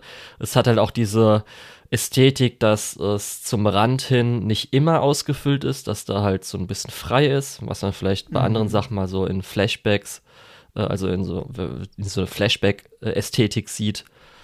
Und äh, ja, das ist halt so ein bisschen eher noch zu Manga-Comic-Strip-Ästhetik, das so in die Richtung geht. Das Ganze dreht sich halt um die Familie Yamadas. Ich würde es halt beschreiben, wie gesagt, wir haben ja schon gesagt, das ist ein Sketch-Manga, dass es so in die Richtung geht wie halt Doraemons, Shinchan, Fred Feuerstein, Usumatsu-kun, mhm. was man heutzutage vielleicht noch kennen könnte. Und äh, wir haben halt fünf Familienmitglieder. Das ist einmal der Familie Vater Takashi, äh, die Mutter Matsuko, die Oma Shige und die beiden Kinder Noburo, was ein Junge ist, und Nonoko, äh, Nonoko, was ein Mädchen ist. Und äh, es gibt halt am Anfang so ein bisschen leicht Zusammenhängendes, um halt die Familie einzuführen und dann geht es halt in die Sketche rein. Das ist dann immer diese zwei bis sechs Minuten. Ja, genau. Genau. Und ich muss ehrlich sagen, wie gesagt, ich glaube, ich erinnere mich nicht mehr an so viele von den Sketchen. Mhm. Ich hätte es, glaube ich, auch lieber, viel, viel lieber als äh, Kurzanime. Irgendwie zwölf Minuten, zwölfminütige Folgen über zwölf Folgen verteilt irgendwie gehabt. Und dann irgendwie am besten auch in der Season und am besten auch nicht von so namhaften Studios wie Ghibli. Und ich glaube, dann hätte mir das sogar besser gefallen. Weil so als Film ist es schon anstrengend zu schauen, weil ich kann, also selbst nachdem ich das jetzt geschaut habe, kann ich mich nicht sehen, äh, einen Sketchfilm komplett durchzuschauen. Das ist einfach nicht meine Art Unterhaltung so. Hm, ja, ich glaube, hm, ich habe jetzt so eine kleine Gewöhnung, weil ich ja dann Uruse Yatsura dieses Jahr gesehen habe. Und da habe ich schon so gemerkt, okay, die ganzen Gags müssen nicht unbedingt für mich funktionieren dann schaue ich es halt nur für die Ästhetik bei beiden. Und äh, das war ja einfach mega. Also du hast ja schon gesagt, du hast gemerkt, die bei Ästhetik der, war fantastisch, ja. Bei der dreidimensional, äh, Dreidimensionalität des Kuchens habe ich natürlich mhm. auch so ein bisschen. Was ich ganz krass dann fand, war es, als es äh, im Feld war, wo man halt wirklich diese, das digitale Compositing gesehen hat mit den Parallax-Effekten und in mehreren Ebenen. Das fand ich auf jeden Fall, wo ich auf jeden Fall gemerkt habe, oh, das ist okay, jetzt der erste komplette digitale Film, ich verstehe. Ja. Aber. Ja, gut, stimmt. Parallax-Effekt ja. ist sowas, was du mit nur Zelluloidfolie schwieriger umsetzen also kannst genau, als mit digitalen Methoden. Also, wir hatten ja jetzt gerade bei Prinzessin Mononoke zum Beispiel einmal diesen Zoom zu den, ähm, zum äh, Waldgott am Anfang, mhm. was ja in die Richtung geht, aber du merkst halt schon, dass es anders ist, dass es hier zu genau ist beim digitalen Anführungsstrichen. Das, äh, ja, also man merkt es auf jeden Fall. Schade ist natürlich auch, dass, äh, sag ich mal, die beste Sequenz ist halt der Anfang, also die ersten ja, zehn Minuten. Auf jeden Fall. Kann man ja mal kurz dann so äh, erzählen, falls man nicht gesehen hat, weil es, glaube ich, auch der Film, der wahrscheinlich am wenigsten von Ghibli mit vielleicht Ocean Waves gesehen wurde. Ist halt, dass äh, die Lebensgeschichte oder die Leute werden halt vorgestellt, indem halt äh, erst gibt es halt eine kleine Szene mit äh, der ganzen Familie am Anfang und dann geht es halt rein, wie die Eltern geheiratet haben, wo dann halt so ganz cool eine Bob-Animation ist, wo die Eltern halt zusammen in Bob sitzen und halt fahren, was halt reingeht in, es ist auf einer Hochzeit und der Kuchen, da ist, geht's halt dieses Bob-Ding rein, weil der Bob im Kuchen fährt oder so. Dann geht's weiter irgendwie an so verschiedenen Lebensabschnitten, Hochzeit, Flitterwochen auf der Farm, wo sie wahrscheinlich gearbeitet haben mal oder so. Die Arbeit, dann wie die zwei Kinder geboren wurden, wo es halt dann auf äh, zwei Legenden mit halt Momotaro, äh, mhm. Momo, Momotaro, glaube ich, heißt er, und der Prinzessin Kaguya-Geschichte, also ja. Tale of the Bamboo Cutter, gibt es eine deutsche, heißt dann Geschichte des Bambu-Schneiders. Mhm. Ja. Gut möglich, ich kenne es halt als die Prinzessin Kaguya-Geschichte. Ja. Ja, aber das fand ich, also diese ganze Anfangssequenz fand ich richtig gut und ich hatte richtig Lust auf den Film. Und dann so nach drei oder vier Sketches danach hatte ich so gedacht, mh, hm, ja, ist vielleicht doch nicht so cool. Ja, da hatten wir auch sofort dann die Stadt in 3D, was ganz cool war, weil es eigentlich Mhm. perfekt auch in die Ästhetik reingepasst hat, wie sie halt so die Shader oder Filter drüber gemacht haben. Dann eine Frage an dich. Äh, Riesige Schnecke, okay. Ja. Äh, Hat die vielleicht Das ist schon die eine Frage. Rolle im Manga? Die kam ja zweimal vor, aber keine Ahnung. Wahrscheinlich, I guess. Ja. Dann halt hat man so Szenen wie im U-Boot oder im Piratenschiff, was halt ganz cool war. Und dann auch noch, äh, hat man noch so ein bisschen gehört, wie die Oma krassen Rat gibt äh, auf der Hochzeit, was ich ganz nett fand. Und dann ging es halt in die normalen Sketche rein. Genau. Also sobald diese Anfangssequenz vorbei ist, haben wir auch bis auf ganz am Ende nicht mehr so fantastische Elemente, sondern so typisches Alltagszeug halt. Mhm. Da wird mal die Tochter in der Mall vergessen, da wird mal für die Prüfung gelernt, da wird, ja, so Sachen halt. Also wirklich super basic Family Stuff. In der Regel ist es auch ganz lustig so. Ähm, wie du schon gesagt hast, es muss auch nicht jeder Witz landen. Aber ich muss schon sagen, es ist auch für mich schnell anstrengend geworden. Mhm. Weil ich habe ich hab einfach ab da auch nicht mehr so damit connected. Okay. Ich fand halt interessant, weil das natürlich ein bisschen Darstellung äh, von einer japanischen Familie zu der Zeit, wo es Mhm. entstanden ist, wahrscheinlich irgendwie so 90er oder so. Ja, Ende Und der 90er, ich glaube 98 oder so. Oder sogar 99. Ja, ich hab gemeint, weil ich weiß gerade nicht, wann der Manga halt gestartet ist. Ja. Ähm, und das ist halt Also immer der Manga ganz. ist, glaube ich, noch deutlich älter.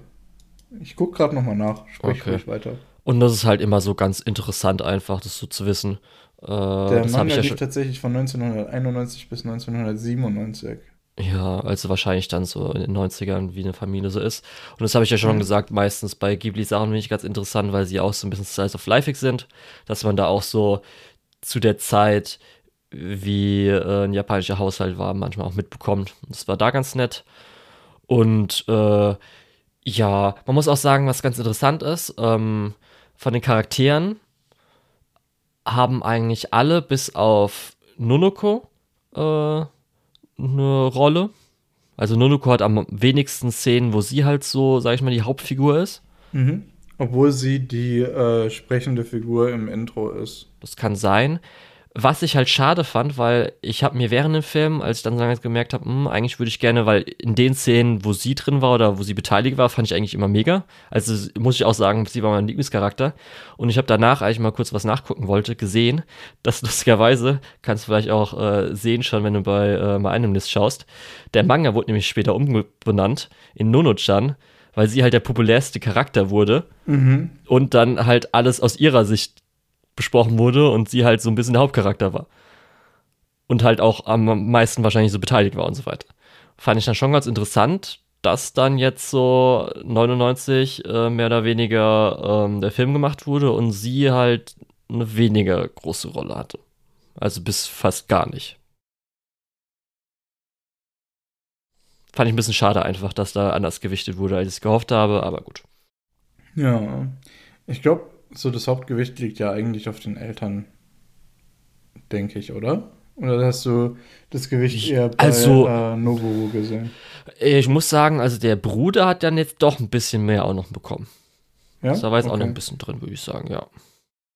Ja, klar, also er mit diesen ganzen Prüfungssachen ist da ja äh, doch recht präsent gewesen über lange Teile des Films vielleicht.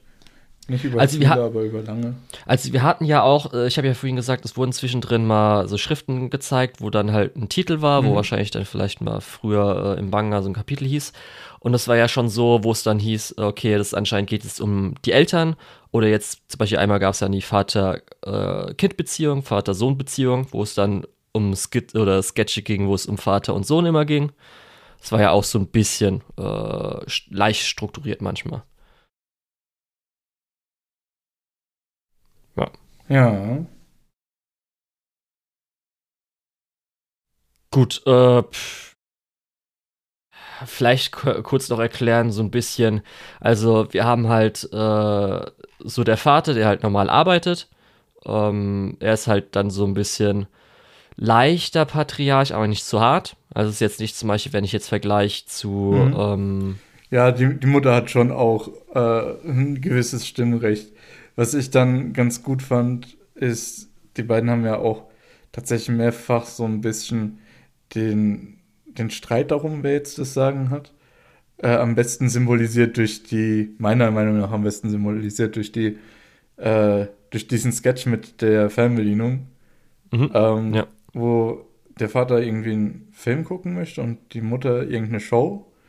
Und ähm, der Vater versucht, die, äh, der Mut, äh, die Mutter findet äh, ne- die Fernbedienung und möchte umschalten. Der Vater stellt sich vor den Fernseher und versucht, äh, die, äh, das Signal von der Fernbedienung zu blockieren. Ähm, und im Endeffekt, die beiden streiten sich darum, wer das jetzt entscheiden darf. Und in der Tür steht der Rest der- der Familie und sagt, ja, jetzt kann keiner Fernsehen. Äh, und die Oma meint irgendwie sowas wie, ja, aber das ist ja eigentlich die beste Unterhaltung hier. Ja. Ähm, weil natürlich, ähm, die beiden haben so ein bisschen, ja, automatisch eine autoritäre Rolle. Ähm, aber letztendlich hat keiner so wirklich die Autorität in dieser Familie, sondern es ist alles sehr äh, äh, freundschaftlich und sehr mit einem Augenzwinkern so. Ja. Deswegen, also es ist jetzt nicht super strikt, Ja. Und er ist dann wie, auch. wie man es noch in einer, einer traditionellen Familie erwartet. Ja, und er ist jetzt auch nicht der richtig krasse, harte Kerl, wo es ja so später gibt, dass er irgendwie Jugendliche äh, konfrontieren muss. Und das ist er halt. Ähm, ja. die, die Großmutter ist die richtig krasse dann.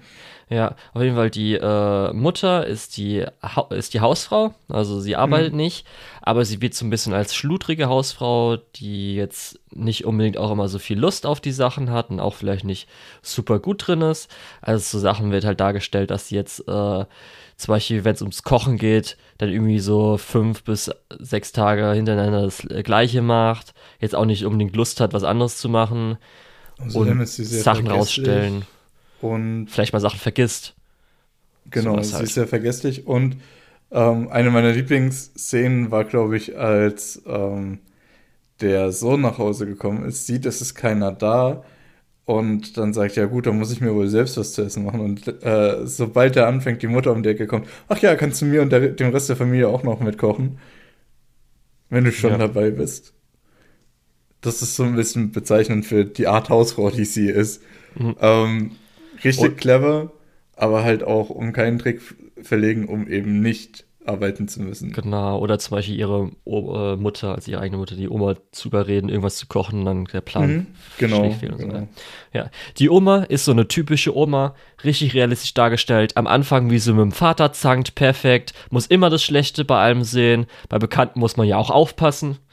Also, das war ja der Spruch, als es darum geht, dass irgendwie vielleicht äh, Nodoko von einer Bekannten mitgenommen wurde, als sie verloren gegangen ist. Ja, bei Mhm. Bekannten muss man aber auch aufpassen, ne? Obwohl sich die Eltern schon richtig Gedanken machen. Muss man noch einen draufsetzen? ja. Genau. Ja, die Oma ist generell, glaube ich, eigentlich der beste Charakter. Weil sie tritt immer nach und sie ist eigentlich auch immer. Äh, Die Rowdy-Szene, die du vorhin beschrieben hast, war ja dann auch so, dass die Oma um die Ecke kommt und sagt: Sag mal, seid ihr eigentlich stolz auf das, was ihr hier gerade macht? Ihr könntet doch so viel Besseres mit eurer Zeit einfangen. Ja, oder später zum Beispiel irgendwie so, ich bin doch erst 70, ob es noch 30 werden, müssen wir mal gucken. Mhm. Ja. Also die hat's auch faustdick hinter den Ohren. Richtig. Dann, äh, gut, der große Bruder, sag ich mal, der geht dann, Mhm. ich weiß nicht, ob Mittelschule, Highschool, irgendwie sowas. Und äh, ja, er ist halt so ein, Ich finde, das ist eigentlich auch ein ganz gutes Sinnbild für ähm, auf der einen Seite die Erwartungen, die in die Jugend von heute gesteckt wird, und auf der anderen Seite äh, der Stress, der damit einhergeht, die nicht erfüllen zu können, äh, zusammen mit ja so ein bisschen ja genau, also diese diese ganze Dynamik ist da ja groß im Spiel. Ja. Ähm, Also ich- natürlich alles, wie gesagt, immer noch au- auf Witz ausgemacht. ich hätte ihn halt so als normalen äh, Jugendlichen mit ein bisschen Schlitzohrigkeit und dann halt auch, äh, dass er jetzt vielleicht auch mal nicht so Bock hat, irgendwie zu lernen oder Hausaufgaben zu machen. Ja, Absolut, ja. genau. Also Und- ein normaler Jugendlicher. Und Nonoko ist halt dann so äh, die kleine Schwester. Und sie hat halt so ein bisschen natürlich die kindliche Unschuldigkeit, dass sie auch mal Sachen rausposaunt, die vielleicht dann äh, mhm. nur ein Kind sagen darf, so ungefähr. Und vielleicht Sachen falsch versteht und so. Aber wie gesagt, von ihr hat man leider nicht so viel mitbekommen. Ja. Ja. Genau. Ähm, wie tief möchtest du denn bei dem Film ins Detail gehen? Weil ich, ich habe nur so ein paar Punkte, die ich dann einfach wie bei Mononoke hätte. eineinhalb Stunden drüber reden Nee, können. also ich habe jetzt nur ein paar Punkte, die ich einfach dann so äh, gesagt hätte und das war's. Okay, also vielleicht so kann ich auch noch ein bisschen was dann zu deinen Punkten sagen. Soll ich einfach chronologisch ich, durchgehen? Gerne, weil ich habe okay. nämlich tatsächlich auch gar nicht so viel, wie gesagt, noch im Kopf. Okay. Ähm, ja. Ich, hätte, ich muss mir vielleicht auch wieder mehr Notizen machen. Gut, dann äh, das erste war ähm, der, äh, wo, de, äh, wo die Mutter gesagt hat, der Vater sollte einkaufen gehen und sich was merken. Und als er nach Hause kommt, sagt er halt die Sachen auf, die er einkaufen sollte. Ja, ich habe dran gedacht. Fand ich ein guter Gag. Mhm. Er hat halt dran gedacht, aber sie ist ja nicht, dass er was mitnehmen soll. Dann, oh, was, okay, das weiß ich gerade gar nicht. Was, was kann ich damit gemeint haben?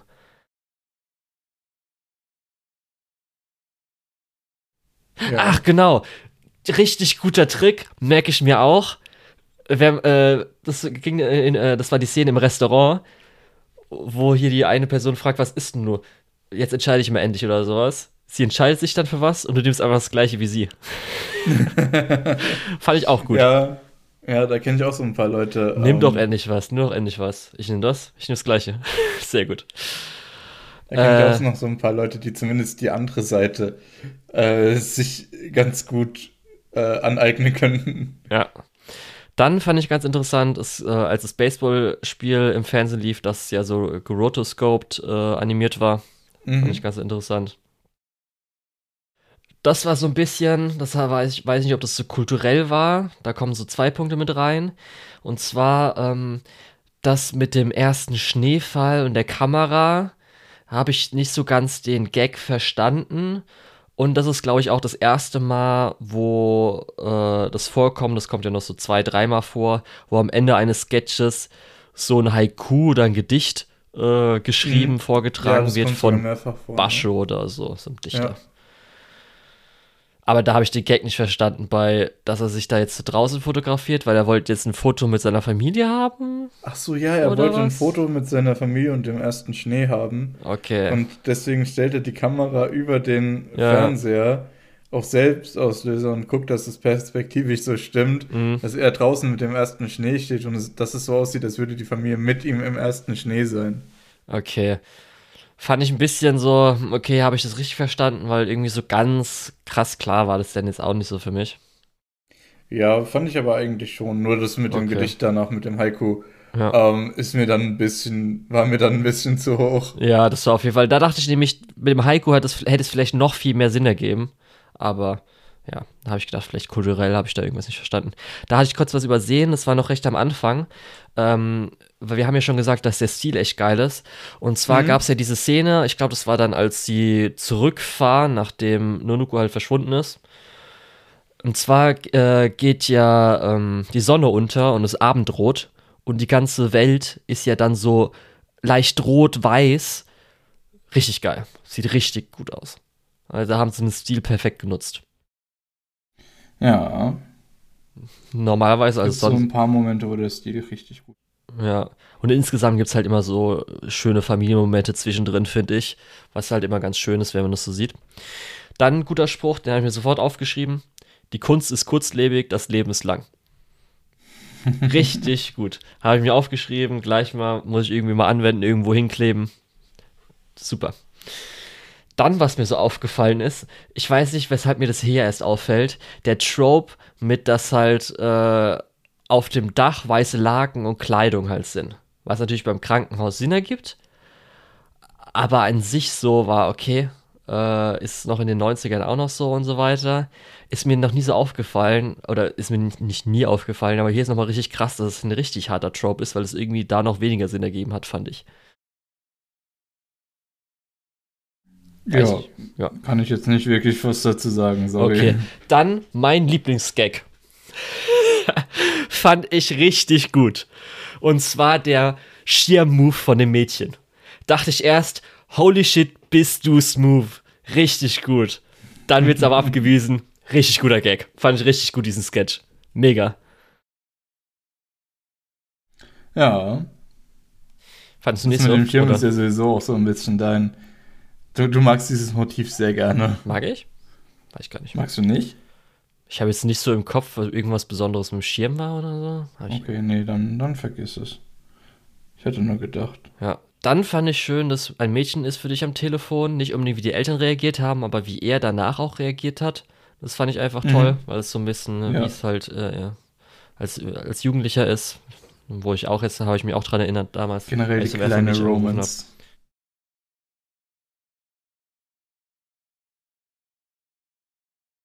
Ja? Ja. Nein? Ich habe nur Ja. gesagt, wie ich. Wie gesagt, generell die kleine Romance war noch ganz nett. Auch wenn es nicht, nicht vollumfänglich war. Was findest du jetzt so lustig? If- Ja? Dann äh, fand ich ganz, äh, auch ganz lustig, dass die Oma das mit dem Gebiet beim Freiwilligen Sammeln, das ist mein Gebiet. Kann, ja, stimmt, stimmt. kann ja nicht sein, dass du auch freiwillig auf meinem Gebiet sammelst, dann wirklich ja vielleicht am Schluss nicht so gut, da ich so viel gesammelt hätte. Wer Mhm. weiß. Äh, irgendwie das, das Ende von dem Sketch, dass sie es irgendwie schon seit 50 Jahren so machen oder Ja. so. Dann, ähm, wir hatten ja schon am Anfang, äh, oder ich äh, vorhin gesagt, mit dem Baseball und dem Rotoscoping gab es ja dann Mhm. später diese mega detaillierten Automodelle auf dem, mit dem Zebrastreifen, wo dann auch Rotoscope-Leute langlaufen, Rotoscope auf den Rollern und so weiter. Fand ich auch mal ganz interessant, dass es halt irgendwie so angewendet wurde. Äh, ja. Und dann später, weiß ich, ist es eine Marvel-Referenz. Das ist doch, das sieht doch aus wie, heißt, wie heißt der Moon Knight oder so? Weißt du, was ich meine? Moonlight? Nee, ich bin mir nicht Den. Marvel-Charakter was du Moon Knight. Gib mal ein und guck mal, wie der aussieht. meinst. Ist das eine Ja, Referenz auf den? ich glaube nicht. Ich glaube, der ist noch gar nicht so alt und wenn dann wahrscheinlich nicht so beliebt. I don't know. Keine Ahnung. Okay, kann ich mal gucken, weil das sieht halt, äh, also in dieser Sequenz, wo er als Held ist, der Vater, sieht er halt genauso aus. Ich glaube, das ist eher eine Kamen Rider-Referenz, oder? Ist es eine Kamen Rider-Referenz? Ich kann es nicht. ich meine schon. Okay, also äh, Moon Knight gibt es seit 1975. Okay, dann kann es sein. Aber ich glaube, Kamen Rider ist wahrscheinlicher, oder? Also, so wie der halt aussieht, der sieht halt eins zu eins aus wie Moon Knight. Kamen. Rider, kann man hier mal kurz eingeben, White und Moon. sieht da einer so ähnlich aus? Natürlich das Motorrad, das ist, kann natürlich wieder dein Kamen Rider drin sein, das verstehe ich, was du meinst, aber halt Ich, das ich Outfit. glaube auch. Ich glaube auch, dass es in Kamen Rider nicht direkt so eine Moon-Figur gibt. Aber ich glaube schon eher, dass das keine Referenz auf ein Marvel-Comic ist, sondern eher so auf irgendein japanisches Ding. Und Bin wegen ich dem mir nicht so denke ich sicher, halt kann ich mir schon tatsächlich so vorstellen. an Kamen Rider eher. Aber gut, und natürlich Das dann. ist doch aber was, was uns, was, wo dir die Zuschauer in den Kommentaren eher sagen können, wie falsch du liegst. Ja, und natürlich dann das recht schöne Ende mit Kesera Sera. War dann auch. Ja. Ja, sehr gut. Und das war's dann auch schon. Also ist halt äh, nett, aber ja, ist jetzt nichts Besonderes und gerade dafür, für die Ästhetik und den Aufwand, hätte, vielleicht Takahata, das sind andere Dinge. Äh, Mhm. Die Ästhetik ist fantastisch. Ich glaube, da sind wir uns alle einig ich glaube, da kann uns niemand widersprechen.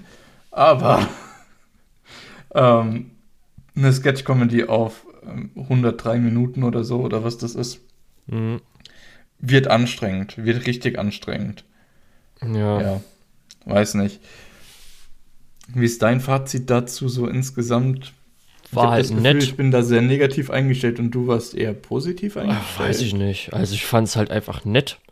Ich habe halt das rausgezogen mit, Also nett ist es. ja, mit halt äh, Animation, wie es halt aussieht. Ja, und das war's. Okay. Und halt, wie gesagt, ich habe ja gerade aufgezählt, ein paar Gags waren ja gut. Haben mir gut gefallen. Ja. Ein paar Gags waren tatsächlich gut. Dann würde ich fast sagen, wir haben ein weiteres Kapitel der Geschichte von Ghibli abgeschlossen.